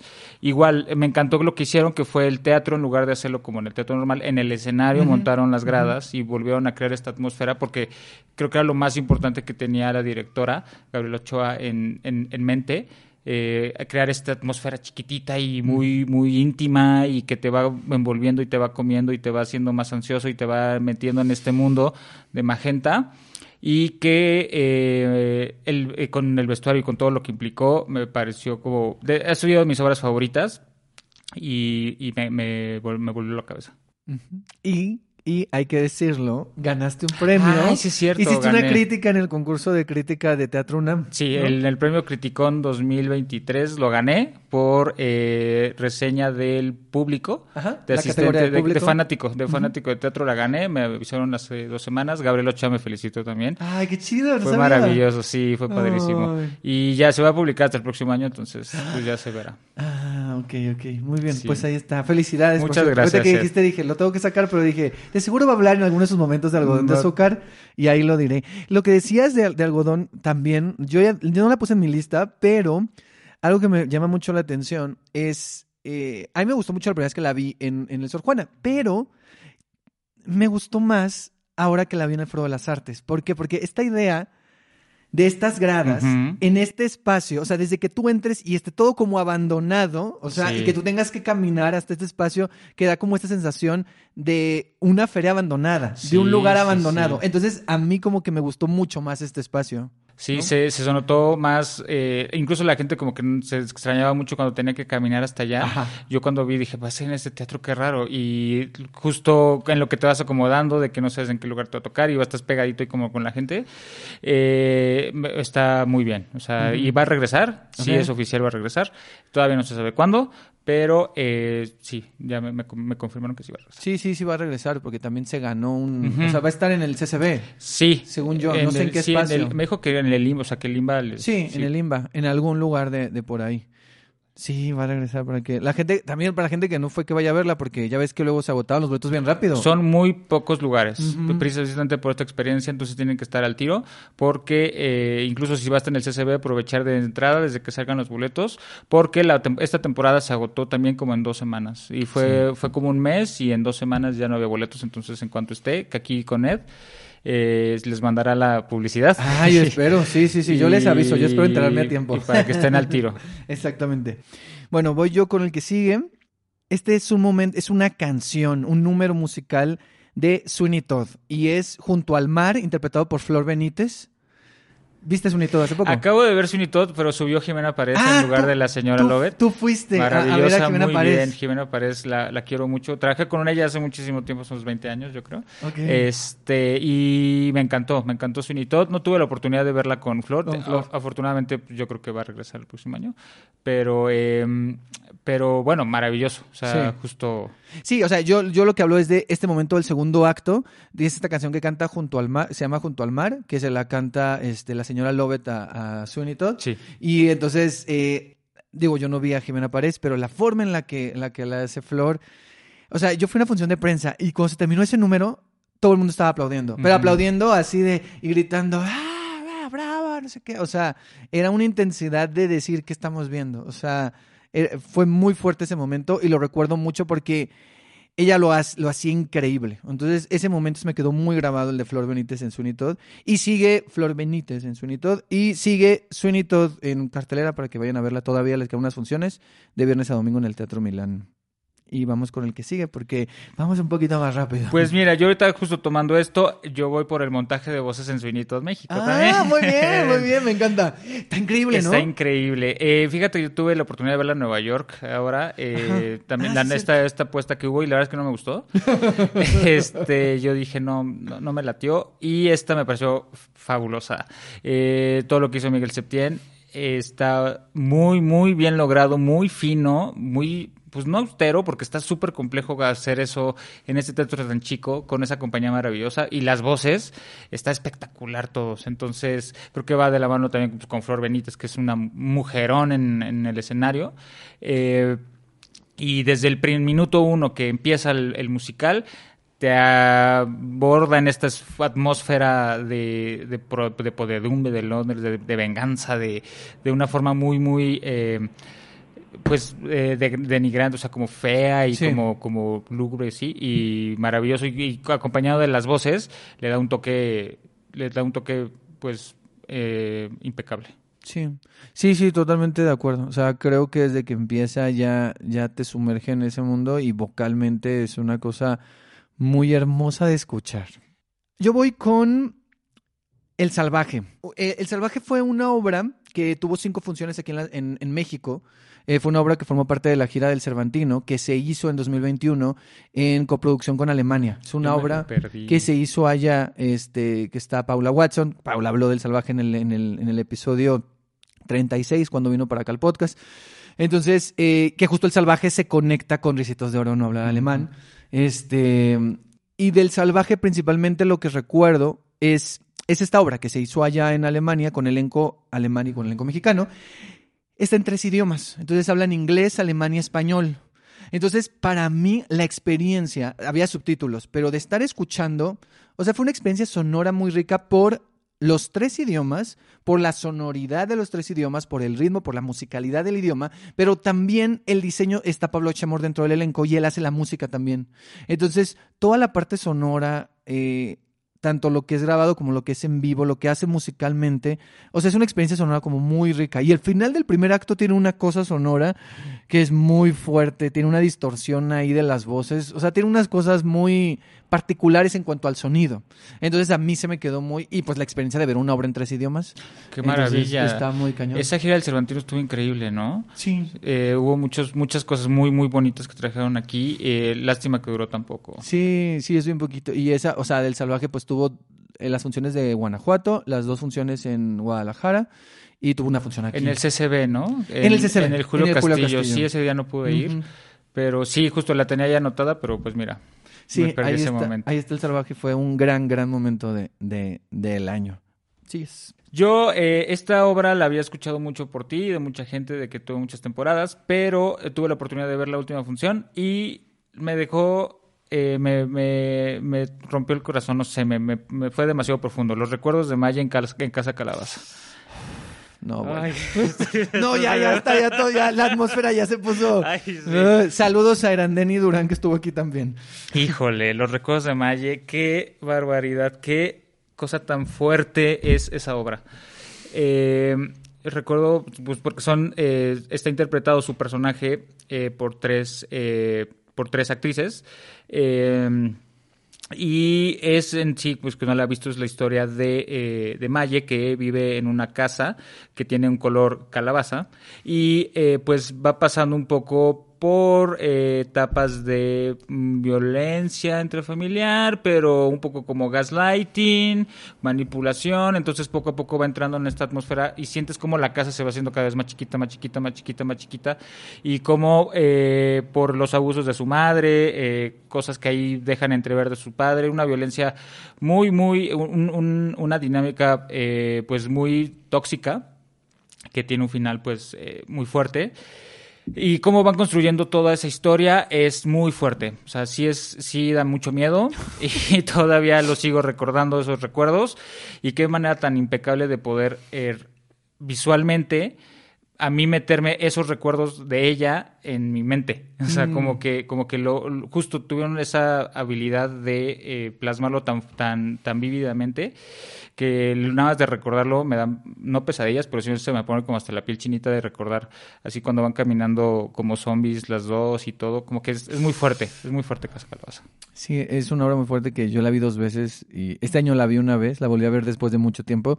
Yo esa obra la bloqueo, o sea, después de que la veo, la Sí, bloqueo. es Me estás diciendo ahorita y es como de, ah, chido. O sea, me acuerdo de qué se trata, pero es como que me explicas cosas así pequeñas. mm, es como de, no, y yo tenía ganas de verla en esta última temporada, pero ya al final ya no pude, quería ir a la última función, ya, ya no pude ir, pero, pero qué bueno que la viste, porque es toda una experiencia. Impecable, maravilloso, muy fuerte. Sí, muy, muy, muy fuerte. Y hablando de cosas fuertes, eh, yo quiero hablar de Ese Bóker en el Campo del Dolor, que es una obra de Monterrey, ¿sí? De una compañía bueno, que está en Monterrey, de aquí de la ciudad, creo. Eh, fue una obra que cerró la Muestra Nacional de Teatro en el 2021 en el Julio Castillo. Tuvo unas funciones en el Foro Shakespeare. Eh, en ese momento yo la quería ver, no la pude ver. eh, no, no la pude ver y después creo que tuvo otras funciones y la gente siempre me decía, vela, tienes que verla, es muy buena y todo el mundo era como, wow, el Booker, no, tienes que verla, la, la. Y, y yo no la había visto y tuvo unas funciones en el Chopo, Mm. tuvo una función en el Julio Castillo eh, y luego tuvo eh, tres funciones en el Chopo. Yo fui a ver la última de esas tres funciones. Y, y, uno va a estas obras como con esta idea de, ay, si todo el mundo le gusta, seguro a mí no me va a gustar. O sea, como que ah, levanta tus expectativas. Sí. Entonces yo llegué ahí y fue como de... Y dije, va a ser algo de seguro muy denso, como algo muy críptico, como que no voy a entender nada, ¿no? De estas obras que dices, eh, solo lo dices. Y la verdad es que la obra sí está llena de muchos símbolos, signos y de cosas, pero es una obra como que pasa por muchos lugares. O sea, como que te ríes, pero luego también es muy política y es muy sarcástica y luego tiene cosas muy, como un humor muy ácido y como llevado a los extremos. O sea, como, y estéticamente es una experiencia en cuanto a iluminación y los cuadros, las imágenes que crean, es, es una cosa muy, como muy especial, sí, que habla, habla, o sea, es de Monterrey y habla como de situaciones de Monterrey y de cosas de Monterrey. Hay una crítica muy padre si la quieren leer porque yo seguro no estoy diciendo nada ahorita. Eh, en Aplaudir de Pie, que es de Carlos López, que le hizo una crítica muy amplia, no solo de la obra, sino de la sociedad de Monterrey. Entonces, es, es de las- entonces está muy interesante esa crítica que la pueden aplaudir de pie y entonces ahí está, por si la quieren ver. Pero yo lo que, o sea, el momento que yo recuerdo es la iluminación, la iluminación y visualmente. O sea, es una experiencia estética. O sea, todo lo que logran con la iluminación, con, con el trazo, con los cuadros, como los van formando y, y me parece que es una obra que es muy que, es- que sí quiere provocar todo el tiempo y que lo está logrando. A veces lo logra con el texto eh, y a veces lo logra simplemente con las imágenes tan fuertes que está proponiendo. Qué bonito esas experiencias teatrales que innovan, ¿no? Y que van cambiando. Ajá. Y ojalá que, pues si es de 2021, pues ojalá regrese, ¿no? Sí, tuvo unas funciones, te digo, eh, acá. Es de los mismos de Radio Piporro, no sé si la llegaste Sí, a ver. sí, sí, sí. ¿La, ¿la viste? No, pero sé ah, quiénes son. Ah, bueno, pues es de la misma compañía. Ah, qué pero padre. sí siento que, o sea, es muy interesante lo que hace, pero aquí sí, o sea, en el Boker sí es una cosa demasiado. O sea, yo salí así como de, esto es muy demasiado, pero en, en buen sentido. Este, yo creo que igual y regresa. Ojalá que sí, Ojalá que sí que sí. regrese y ahí pueden leer esa, esa crítica de, de Carlos Vaz. Pues yo me voy desde el calentamiento hasta los goles en la coreografía de las lobas. Te la Claro, gané. Me la ganaste, me la ganaste, me la ganaste y la voy a cambiar, por supuesto. Había Este, comodines ahí. Sí. Qué, va, qué, qué divertida, qué, qué padre. Me sentí como adolescente en esa, Sí. en esa obra. Yo estaba justo en primera fila cuando la vi. Y como que no sabía mucho de quién iba y de repente voy viendo a Ana Guzmán, voy viendo a Pati Loranca, eh, este, bueno, sabía que estaba Arcelia Ramírez. María Penella. María Penella también, entonces como que fue como mucha sorpresa tras sorpresa tras sorpresa, los cambios que van haciendo, los juegos, eh, la iluminación está muy bien, todas están increíbles, cada una tiene su papel súper bien definido, pero yo también llegué a reflejarme como que en cada uno de ellos dentro de mi adolescencia, Mm. con cada eh, elemento que quieren dar, como la inseguridad, eh, la frialdad, un poco el egoísmo, pero también el compañerismo. Eh, creo que es una joya que, qué bueno que ahorita sigue y recuperó la temporada, espero que vuelva a regresar. Y por lo que escuché en tu podcast, sí fue un trabajo muy complejo de eh, integración por parte de todas y de poderse poner de acuerdo para que pudiera funcionar, porque sí está muy cañón generar un partido de fútbol con todas estas chavas eh, en un espacio tan chico y que ninguna se pegue, que todas estén en su tiempo, que todas estén en su ritmo y que te compartan toda esta emoción esta energía prácticamente un partido de fútbol y a mí ni me gusta el fútbol. Sí, me pasa igual. O sea, a mí no me gusta el fútbol y la obra me, me encantó. Y justo, o sea, yo de aquí, eh, yo tengo algo similar, pero ya lo voy a cambiar para, que, para hablar de otras obras. No, no, pero era justo eso, es el diseño de movimiento, ¿no? o sea, que eso, justo eso. ganó la coreografía de Vicky Araico, que justo ganó el, el, El metro. el metro a, a mejor dirección de movimiento, coreografía, diseño de movimiento, coreografía para una obra. Eh, y me parece muy justo y me parece algo, o sea, crear esto y sobre todo que es un texto muy complicado, o sea, desde que empieza este ping-pong, que es lo que hablaba con Paula cuando vino, es, es muy fuerte, o sea, es, son escenas muy difíciles, ¿no? O Sí. sea, es muy, es muy complicado, siempre estás, o sea, estás pasando la palabra como si estuvieras pasando el balón. Y cómo logra justo que te la creas que de esas, de, que son adolescentes primero y que les gusta y les apasiona el fútbol y que tú como público te atrape cuando a ti no te gusta, ¿no? Sí, que estás en todas las conversaciones además que parecen aisladas y que cada quien está en su rollo, pero ajá. te enteras de todas y vas conociendo a partir de ahí cada uno de los personajes y cómo se va construyendo la historia. Justo. Y que son personalidades muy marcadas, ¿no? Te vas dando cuenta como cada una tiene personalidades muy marcadas, pero aún así no cae tanto en la caricaturización de los personajes. No, ni en el cliché. Sin el cli- exacto. Ni en el, En el cliché, cliché. tampoco. Sí. Sí. se nota una naturalidad y una construcción muy, muy eh, trabajada de cada uno de los personajes. Sí, totalmente. Y pasando de un diseño de movimiento a otro diseño de movimiento, yo quiero hablar de eh, Las mujeres lo saben, lo saben, que es una obra de colectivo El Arce, que también hizo este, Casa Calabaza y La Señora Kong. Sí. Ellos siempre, siento que sus obras siempre tienen algo en común, que es el movimiento, el cuerpo, la corporalidad. Y en Las Mujeres lo saben, lo saben, era una obra eh, que yo la vi en la Plaza Ángel Salas, estaba sábados y domingos, era más como para toda la familia, jóvenes audiencias, pero más toda la familia. Adolescencia también podría ser. Y era una, era una adaptación de una obra de, de, de Molière, pero está muy padre lo que hacen porque cada personaje tiene eh, un ritmo. Entonces, cada personaje siempre está bailando como ese ritmo. Es una obra muy musical. Entonces, cada personaje se mueve conforme al ritmo que tiene. Entonces, son una, padre. entonces cada personaje tiene su ritmo y entonces y está muy muy padre el diseño de movimiento. Lo saben, lo saben, Ajá, exacto. hace- hacen una hacen una alusión a esa canción, pero hay diferentes tipos de canción y diferentes ritmos y entonces está muy interesante cómo cada personaje tiene su ritmo y me parece muy valioso este ese diseño de movimiento. Eh, Yo creo que sí va a regresar el próximo año. Parece que sí va a regresar, entonces para que la vean, la veas porque está muy es muy linda, es muy divertida y es muy llamativo cómo hacen, o sea, cómo me- mezclan los ritmos musicales. La música es muy importante para contar la historia y cómo ellos se mueven para contar. Al final es una historia muy sencilla de, de amor, ¿no?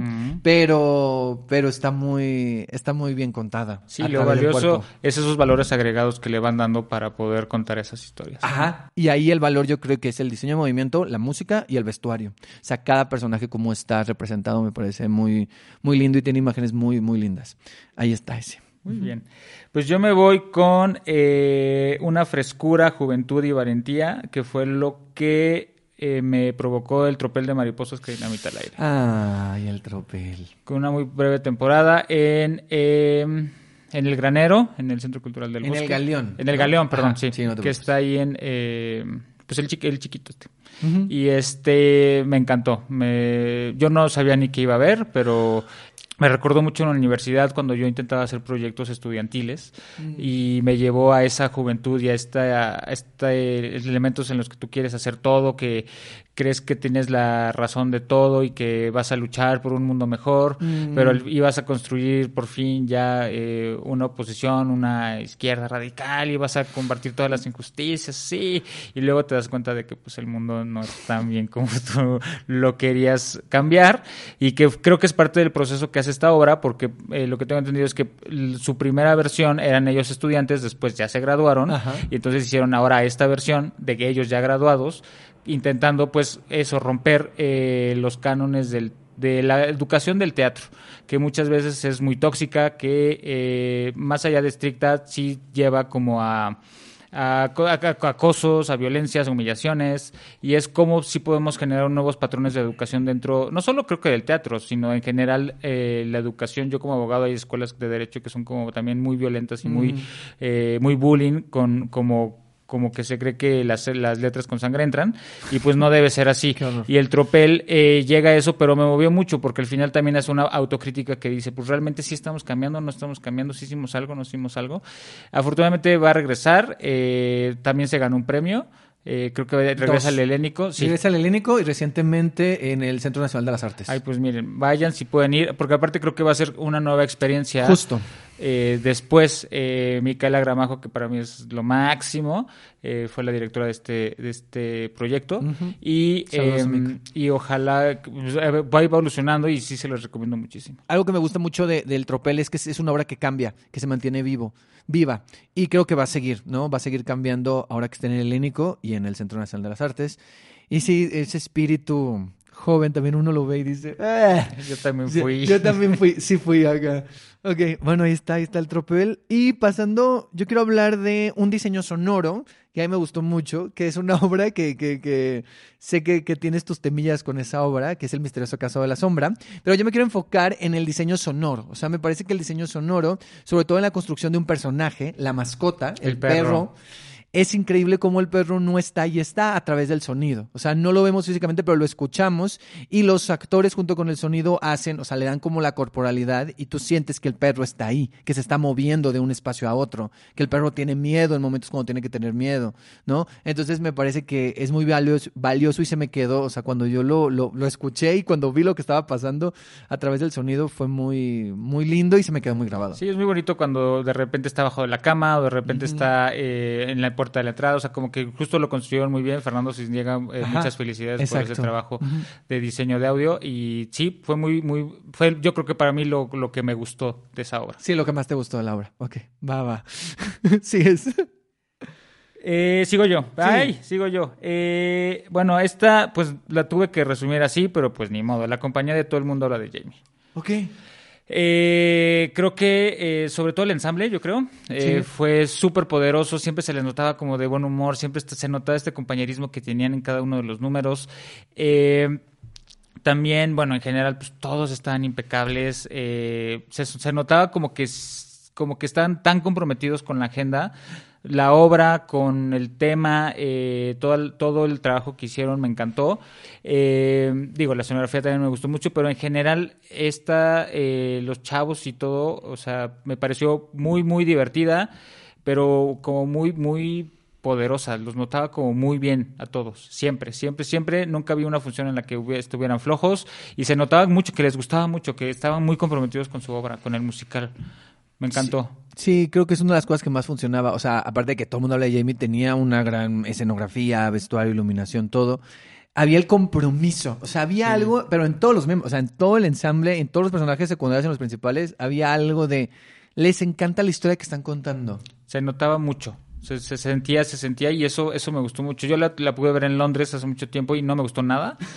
Nada, nada, porque justo no tenía nada de esto. Y, y aquí sí me reflejó muchísimo el, el- todos los actores, muchas felicidades y bueno, también creo que va a regresar, no sé si va a regresar, pero Esperemos que sí. Esperemos que sí y muy bien. Ok. Y bueno, de un musical, yo quiero pasar a otro musical que Muy espero te lo haya ganado, que es Desde Cero. ¡Te la gané! ¡Qué mala No, no, pero yo voy a decir algo específico y tú puedes decirlo. Y Yo voy a- fíjate que yo- me lo salté. Yo voy a decir algo específico. Venga. Este. O sea, sí es una de las horas que más me hizo reír este año y el elenco y los músicos y qué padre. Pero a mí algo, o sea, yo cuando fui yo fui al estreno, la vi tres veces y una de esas veces fue el estreno. Y cuando fui al estreno, yo estaba, o sea, me estaba riendo mucho, pero en el momento que yo empecé a ver los cambios de luz y dije, no mames, están haciendo la iluminación improvisada en el momento, depende de lo que están diciendo.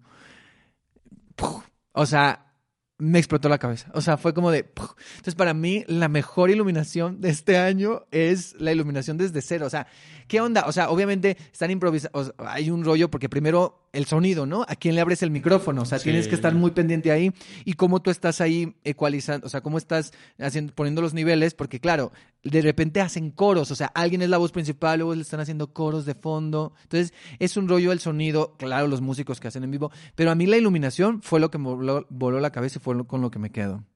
Pues yo, pues haciendo Ajá. segundas, para mí es el talento. O sea, Mm. todo el talento de desde cero, eh, incluyendo eh, músicos, eh, los actores, esta mezcla que hay como de improvisadores con cantantes, pero todos igual comprometidos, divertidísimos. El tema de la dirección es eh, pues igual espontánea en vivo. Eh, también yo me quedo mucho cuando lo habías comentado el tema también igual del audio, que de repente, no sé, estamos en una iglesia, ¿no? Entonces se, se pasaban a un lado de- del escenario y era una iglesia, entonces le tenían que cambiar eh, al, al- al sonido como del Ajá. eco de una iglesia. Ajá. Y todas esas cosas que en teatro como que das por sentado. Y aquí el momento en el que tú sabes que todo está siendo improvisado por todos estos que tienen que estar en, en sintonía. Y ahí se logra una magia de la magia del teatro, porque eh, todos están eh, con el talento que tienen sincronizados eh, con las tablas que tienen, con la profesión, pero sobre todo con eh, el trabajo de dirección que les ha llevado a, a hacer en, en- en un, un musical completamente distinto cada, cada ocasión. Me encantó. Y bueno, para mí, yo la llegué a ver cinco veces, sí. Me, me volví mega fan. Sí, muy fan. Y el mío fue Nadie brilla más que yo, ese musical. De, desde ser Ese musical. no lo vi. No, es Jerry Velázquez maravilloso que lo protagonizó. Llevé a muchos amigos porque dije, tienen que Ah. verla si fue la mejor función afortunadamente. Qué bueno. Y eh, le fue muy bien al final y eh, pues esa. Ok, muy bien. Y esperemos que, que regrese pronto. ¿Este ya cuenta uno como uno tuyo? Ese ya cuenta como uno. perfecto. Bueno, entonces digo yo. Quiero hablar de, de, de, de esta, hablé hace poco de esta obra, de Ricitos de Oro no habla alemán. Ay, muy bien. eh. ¿Tú también? ¿Estamos no, conectados? No, no tanto, pero sí la, sí la, sí me gustó mucho. Ok. eh, lo, lo decía con Paula cuando vino, con Paula Watson. eh, la experiencia estética. O sea, visualmente y sonoramente. O sea, desde que tú entras, ¿no? O sea, cómo empiezas en el Julio Castillo. eh, está cantando este hombre oso y dices, está cantando alemán, ¿qué me está diciendo? Luego bajas y entras por la puerta, ¿no? De la casa. O sea, ves, el, ves por atrás de, las, de la casa, entras a, a- a- a lo, a lo profundo haces ese pequeño recorrido, entras por la puerta, te tomas tu lugar. Y siento que es una obra que siempre hay algo que ver, como lo decía, o sea, siempre hay algo, algo está ocurriendo, algo se está viendo allá a lo lejos, pero luego aquí, o sea, como que visualmente la iluminación, o sea, es ese todos los detalles, cuando se acaba luego si te pones a ver ahí cada cosita, como que todo está muy bien pensado y me parece que es una experiencia, aparte que justo con la iluminación y ya con la dirección y el trazo, genera unas imágenes como muy, que se te quedan muy grabadas, ¿no? O sea, aparte es una obra muy física, muy, muy, muy corporal, que es algo muy también de Paula, eh, de siempre el cuerpo. Entonces me parece que a mí, o sea, en cuanto a diseño de producción, pensando en esto de vestuario, iluminación, escenografía, inclu- incluiría también el sonido, eh, me parece una cosa muy, muy bella. Sí, yo, yo no sabía dónde salía el sonido luego, decía, ¿de dónde sale? Ahí están las camitas y está el- eh, la cocinita y todo, pero y todo muy bien hecho, con todo, todo muy, muy, muy detallado. Y creo que además lo que me provocó justo todo este conjunto de elementos que haces es llevarme como a un sueño, como llevarme a, a otra dimensión. Me, me sentía como una película de David Lynch, Mm. a una experiencia eh, fuera de la realidad pero de una manera tan, tan cercana y tan palpable que yo decía, ¿qué estoy viendo? Y muy disociativo y todo, me encantó. Y Paula, bueno, Sí, no, maravilloso. Sí, es, es maravillosa. Es, es- y me, dio- ay, yo me siento así de mis logros de la vida de que estuve en el podcast, porque yo estuve en el último, en el último Sí. episodio eh, tradicional, en la última entrevista oficial que tuvimos, el episodio 36. Este, entonces, sí, Paula, muchas saludos. Sí, Saludos. Con esa voz, qué personal, qué bonito. Sí, no, Qué cabrona es. Vas. Yo me voy con la ternura de hacer eh, a la muerte en pato, muerte y tulipán. Oh. Eh, a mí esa obra me rompió el corazón, me pareció maravillosa. Ya lo había comentado aquí y lo repito, Micaela Gramajo y Daya Arroyo hacen un, una obra para niños muy profunda, eh, dándole el papel a los niños que, que merecen, dándole su voz, que no son infantes, porque un infante es alguien que no tiene voz. Son niñas, niñas que merecen un espacio y se merecen ser contados historias profundas para que las, que las puedan entender y que no nada más obviamente va hacia ellos, sino va también a los adultos, que creo que al final no sabemos nadie qué es la muerte, pero sabemos que es una certeza y la manera en la que nos acompañan y nos arrullan en este viaje para conocerla, para acercarnos y para eh, intentar eh, no entenderla, pero sí estar al lado de ella y saber que desde que nacimos está ahí, de una forma tan bonita, eh, tan visual y tan em, didáctica. Creo que es algo que yo no había visto nunca y me, me encantó. O sea, me hizo llorar muchísimo.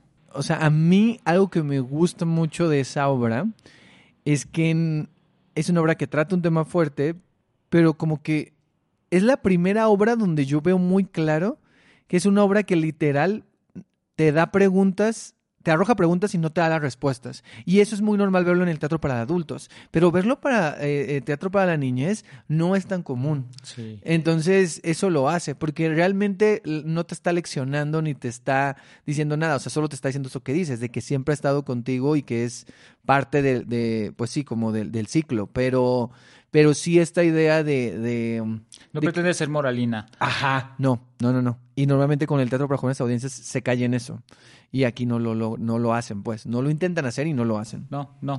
Dejar la pregunta, y pero justo saber que los niños y las niñas y las niñas pueden ser, eh, pueden tener esa complejidad eh, de entender esas preguntas y de plantearse esas Justo. preguntas. Sí, total. Hablando de teatro para jóvenes audiencias, esta trata el tema de la, de la salud mental y también de las emociones, que es Joy Robota, no sé si la viste. robots, ¿se la vi? ¿Sí la justo viste? la última función también. Ajá. que tiene fu- es fuerte. Es fuerte. Tiene una, una escena fuerte. Tiene una escena ¿Platicamos fuerte. de esa? No me Creo que sí platicamos. llegamos a platicar. Eh, pero sí, justo eh, de la depresión, tocar ese tema con los niños.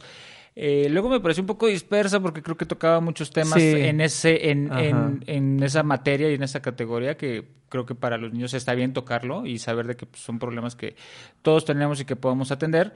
Eh, nada más que siento que luego fue un poco, se esparció un poco. Ajá. Siento que, sí, si- siento que al final como que logra regresar. Sí. Y yo lo que quiero hablar de Yo Robot específicamente que me gustó mucho fue el diseño de video. Ay, sí, padrísimo. el el diseño cuando de van video. en el coche. Sí, la lagrimita. O sea, a mí hay unas cosas hermosas porque el diseño de video está ocurriendo ahí. Sí. O sea, es un circuito una, que es muy parecido también a lo que pasa en Cosas Pequeñas y Extraordinarias. También maravilloso. Del diseño de video también. Entonces, el diseño de video de Joy Robota me gustó mucho porque en algún punto sí es como, em, puede ser como la escenografía, pero también está ilustrando algo de lo que se está diciendo, pero está aportando aparte significado que no está en el texto, ¿no? Sí. O sea, está aportando más allá. Y creo, a mí que luego me, me quedo mucho con las cosas del video, me resulta muy interesante cuando el diseño de video termina aportando algo más que solo ilustrar. Entonces me parece que el hecho de que podamos ver esa lagrimita, ¿no? Como esta idea de que quiere salir y de cómo cuando uno quiere llorar pero no lo hace. Entonces, no, no sé, me parece muy interesante que visualmente sea un personaje, ¿no? Sumó bastante, sí, y aparte de- en vivo ahí, que está increíble también. Sí, funciona muy Estaba bien. muy y Joy Va a regresar. Este, entonces, este, entonces también ahí para la gente que no la vio que la pueda, que la pueda ver. Entonces cierras tú estos días. Sí, eh, pues echar las cartas de manera presencial con personas en Del Mago al Loco. Yo no Una la vi. revelación del tarot. No Eh, fue algo alucinante, completamente fuera de, de lo que yo había visto. Fue en, en el Museo de San Carlos. Eh, era una compañía, no sé, que eran 40 personas, 50, era muchísima, eh, muchísima gente en, el, en escena y era una cosa inmersiva porque te iban contando cada una de las cartas del tarot. Pero, pues en sí el tarot, pues es eh, muchas de lo que tú le preguntes, de lo que tú, eh, de lo que tú quieras saber de ti a través de estos personajes o de estas, de estas cartas. Y cada una tenía su historia, entonces el montaje era increíble, eh, muy bien construido, eh, muy fuerte en algunas escenas. Eh, yo lo daría más como una experiencia teatral, no porque no creo que era tanto como una obra de teatro en sí, pero me, me voló la cabeza, o sea, me pareció increíble, ojalá pueda regresar. Pero sí, se los recomiendo mucho. Si la, pudiera, si la pudieran ver, qué bueno. Y si no, pues ojalá pueda regresar. Ojalá que regrese. Yo no la pude ver, pero Sí. literal yo fui un día a, a ver a hacer fila, a ver si conseguía, si no tenía vuelto a ver si conseguía y no conseguí. Sí, y llegué y me fui. Sí, yo igual no, yo afortunadamente ese día llovió, entonces mucha gente canceló y yo pude entrar. mira. Pero no sí, pude. igual no tuve boleto y muy bien, muy, muy, Ah. muy padre, increíble. Sí, es de las favoritas de mucha gente, yo no la pude ver, pero qué bueno que la mencionaste aquí. Sí. Y bueno, así cerramos estos 10, que me parece que quedó bastante variado. Coincidimos Sí, en algunas, pero me parece que está, está muy interesante. Y ahora vamos con los bonus. Si quieres, empieza tú con los tuyos. Si quieres, aviéntatelos todos seguiditos. Venga. Este, vas. Eh, yo no tenía tantas ganas de verlos, pero me han recomendado y dije, bueno, pues a ver qué tal.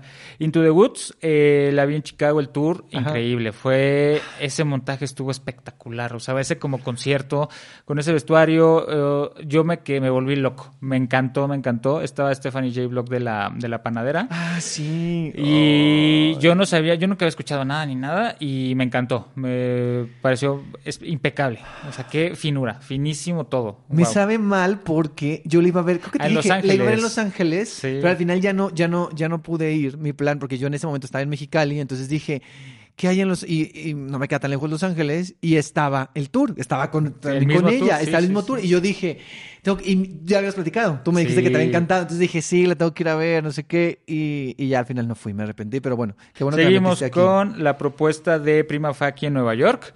Eh, Es Mm. esta, este monólogo en el que habla del abuso eh, de una abogada. Yo soy abogado, entonces, este, de una abogada eh, que defiende abusadores, pero que después eh, termina en- cayendo en una situación similar.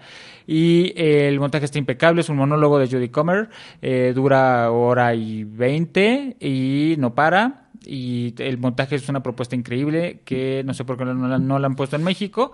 Ahí, Creo ahí que viene alguien- primicia. Creo que, no, no ¿Qué? sé si, ya- es que yo intuyo o, o alguien me dijo, pero no me lo dijo directamente, siento que alguien ya tiene los derechos, Ah, ok, muy bien. pero no sé quién. En Madrid está ya. Si en Madrid alguien- ya está. Ah, ¿ya está? Ya está ahorita el, el montaje, pero eh, aquí en México estaría muy bien. eh, que la pusieran. Está increíble, increíble. Wow, me- me encantó. Si alguien sabe quién tiene los de... eh, si alguien nos quiere chismear quién la tiene, díganos. Sí.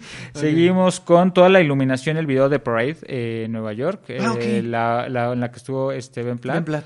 Eh, inc- increíble. Yo, yo no conocía ese musical y la verdad es que estuvo muy, muy, muy, muy pro. O sea, estuvo muy, muy padre. Me, me sorprendió mucho porque toda la historia es como documental de la historia y todo a través de video lo va contando. Realmente no hay escenografía y, o sea, como como montaje tradicional.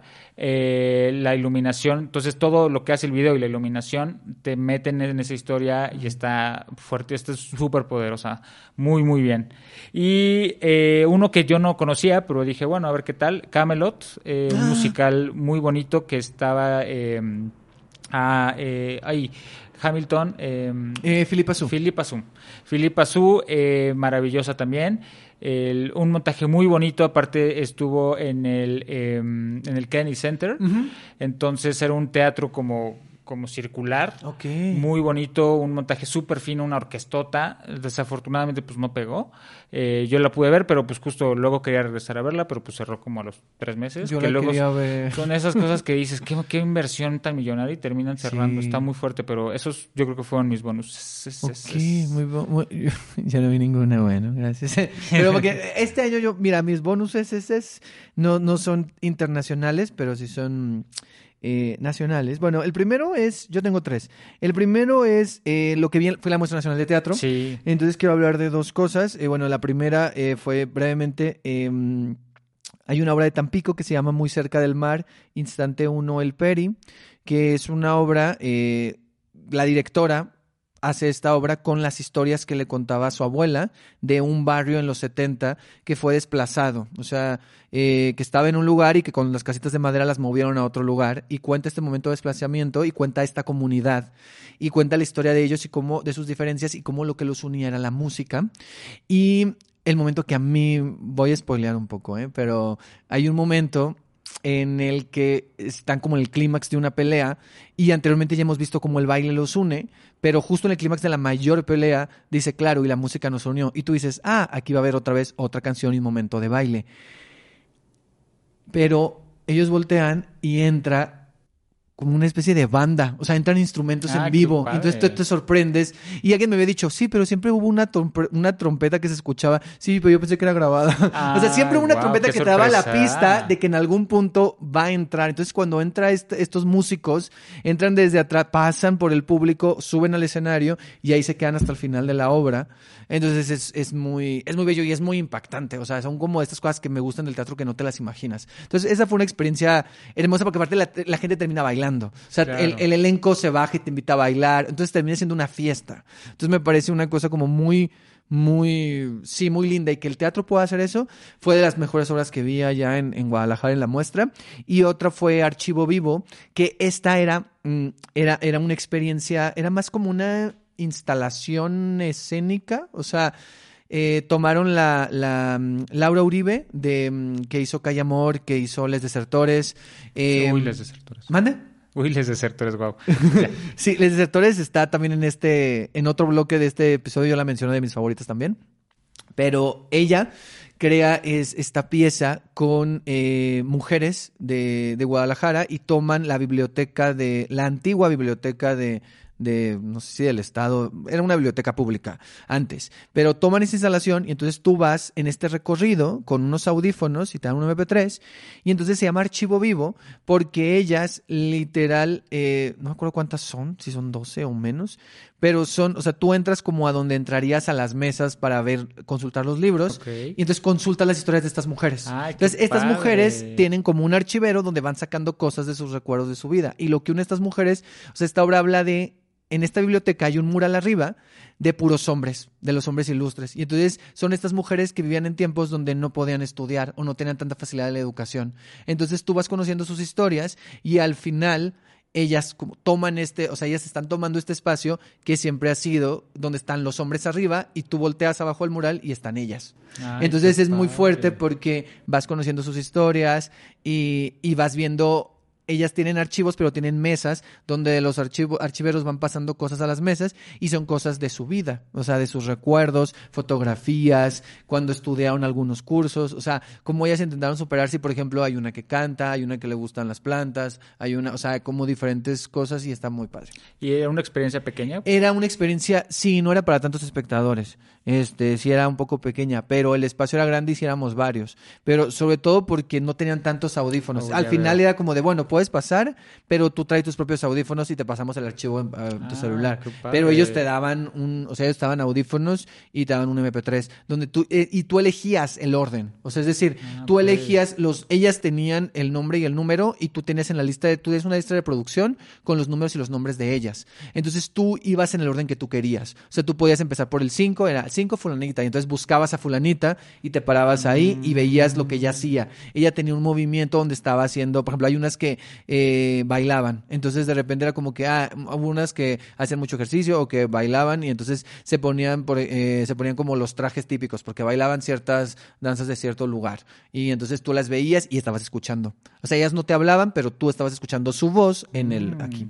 Qué padre, pues literal era un archivo vivo. Era un archivo vivo, tal cual. Entonces, fue, ya me expandí, pero fue una experiencia increíble. Qué padre. El otro bonus track es el maratón de teatro para niñas, niños y jóvenes, Ay, que fue en la Ciudad de. México. Yo vi eh, dos obras y las dos increíbles, Cosas Pequeñas Extraordinarias. Sí. Eh, un llorar, es de la- no sé por qué lloré tanto con esa obra. Y otra que también fue un llorar fue El Bodegón de las Cebollas. Ah, yo la quiero ver. Es increíble esa obra que es de Veracruz y, y también muy fuerte porque era como esta idea de que pues estás en un club a llorar las penas, estás partiendo cebolla y estás y literal la gente, o sea, hay, sí hay una historia, pero hay un momento donde el público, hay cierta parte del público que lo sientan a la mesa a partir cebolla y la gente que está en la mesa puede contar sus historias. Entonces sí es muy fuerte lo que pasa y al final eh, es muy padre cómo te unes porque estás eh, tomando sopa de cebolla, ¿no? Al final hacen sopa de cebolla y ya tú estás tomando tu sopita, pero sí es muy fuerte, o sea, lo que se genera eh, es como la experiencia más comunitaria que, que yo he visto, ¿no? O sea, de cómo el teatro genera comunidad.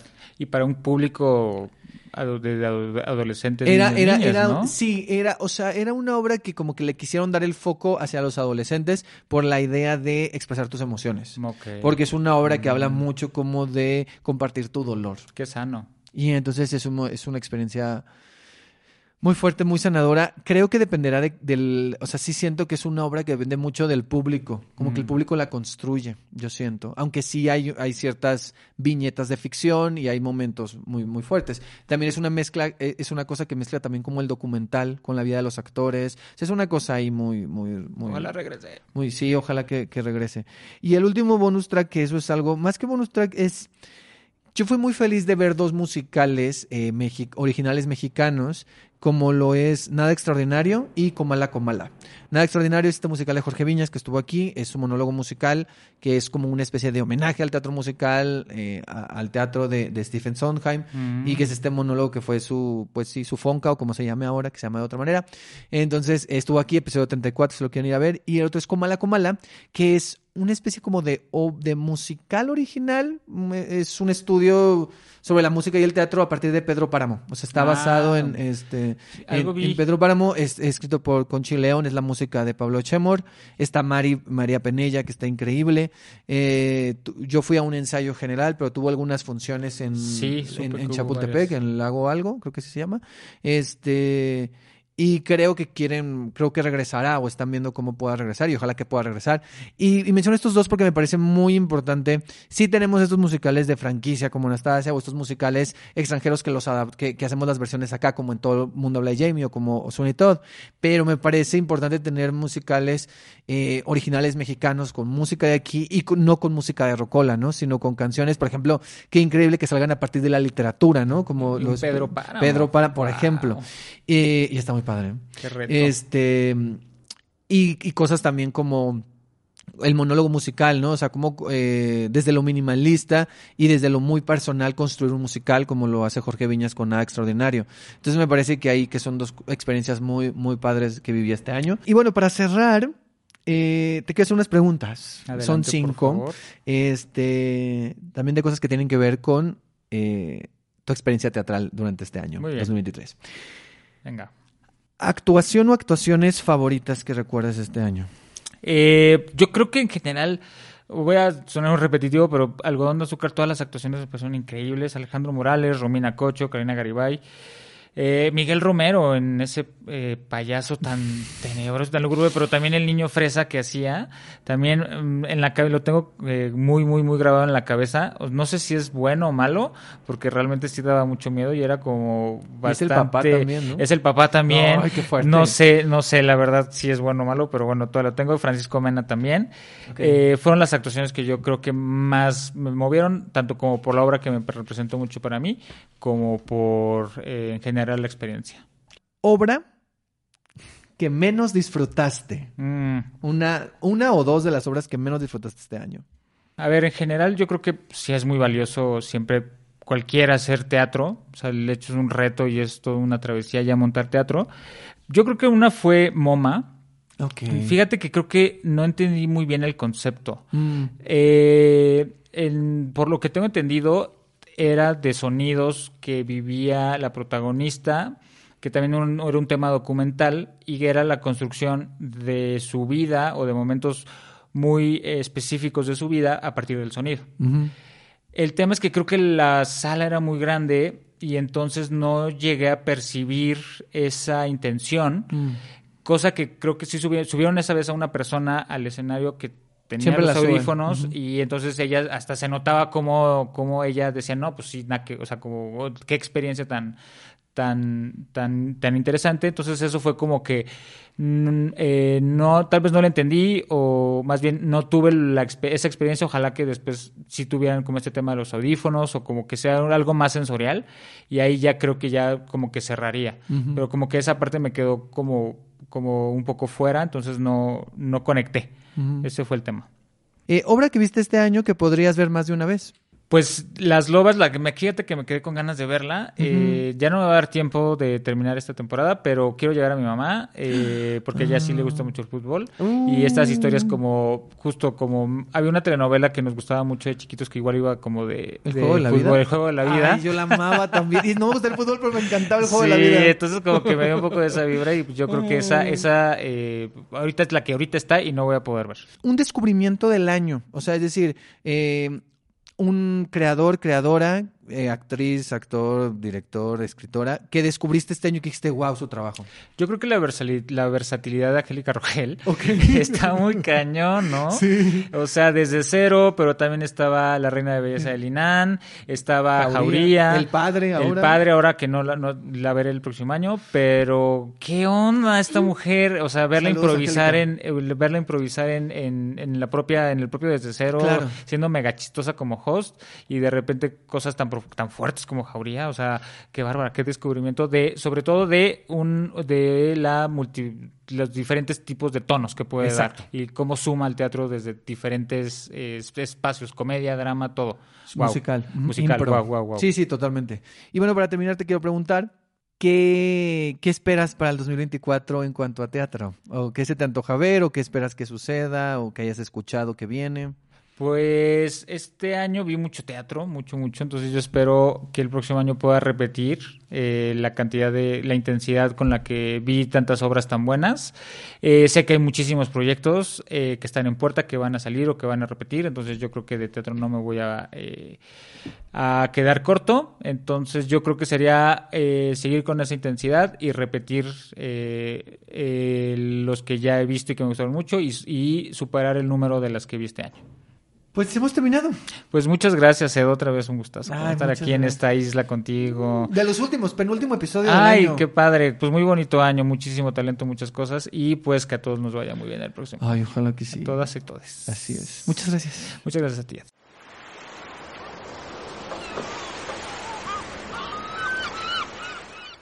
Muchas gracias a Kio Daniel, Mariana y César por pasarse a la isla y compartir sus experiencias y obras favoritas de este año. Y por lo tanto también, pues, su visión del teatro. Fue un gusto poder echar la chorcha, que sí fue un episodio muy de chorcha, o sea, de plática, de conversación. Disculpen si de repente se nos iba la estructura y nos revolvíamos, pero me parecía más importante que fuera una charla, ¿no? Como esas que se tienen después de una función, cuando uno va a los tacos o a tomar algo. Entonces quería que tuviera como ese feeling. No sé si se logró, pero, pero bueno, se hizo el intento. si llegaron hasta aquí, sin adelantarle, gracias, muchas gracias por acompañarnos en este repaso y aventarse las tres conversaciones. Antes de terminar, quiero hacer algunas aclaraciones, actualizaciones u observaciones. Uno, en el segmento con César hablo de Archivo Vivo que vi en la Muestra Nacional de Teatro y quiero mencionar que hay una crítica de Isabel Yáñez en la página de la muestra. Entonces pueden entrar a muestra crítica mnt.voyalteatro.com y ahí pueden consultar la crítica de Isa eh, con la quien compartí en la muestra crítica de la Muestra Nacional de Teatro este año y es increíble, bueno, ella es increíble y su texto es muy inspirador y, es muy lindo, vayan a leerlo. Dos, en dos segmentos menciono la obra La Cascarita y quiero nombrar a su autor, Janil Uktun, que ganó el Premio Nacional de Dramaturgia Joven Gerardo Mancebo del Castillo en 2022. Fue en el año 2022. Quería dar estos dos datos, el nombre de, autor de Janil y, de, y del año en el que ganó. 3. Durante el episodio mencionamos mucho a Angélica Rogel y mencionamos varias de sus obras. Otra obra que también hizo este año y que justo se separa de cosas como El Padre, Jauría o La Reina de Belleza de Linan es Avistamiento de Ballenas, que tuvo una temporada en el Teatro La Capilla y que se me hacía importante mencionar porque sigue hablando de la versatilidad de Angélica como directora, ¿no? En Avistamiento de Ballenas es una historia que habla acerca del amor, pero que tiene elementos de impro y ahí podría tener alguna conexión con Desde Cero, que es otro trabajo de la autora. 4, hablando de Desde Cero.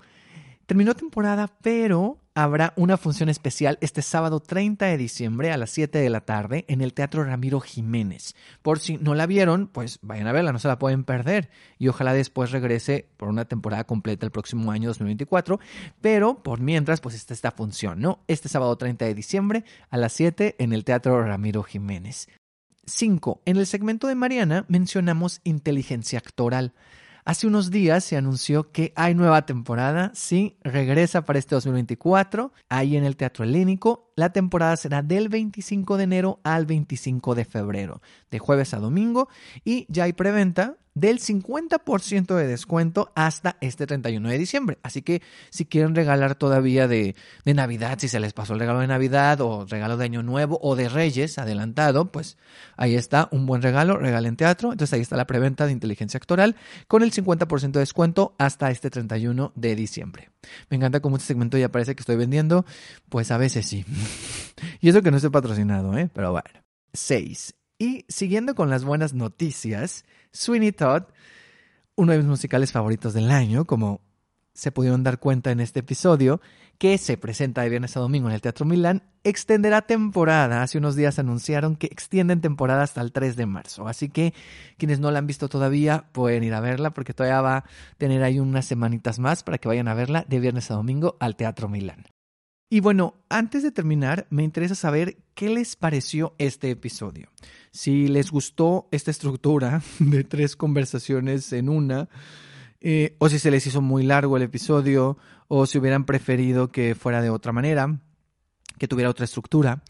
Eh, también me gustaría saber cuáles fueron sus obras y momentos favoritos del año y si alguno coincide con los que dijimos aquí o son diferentes.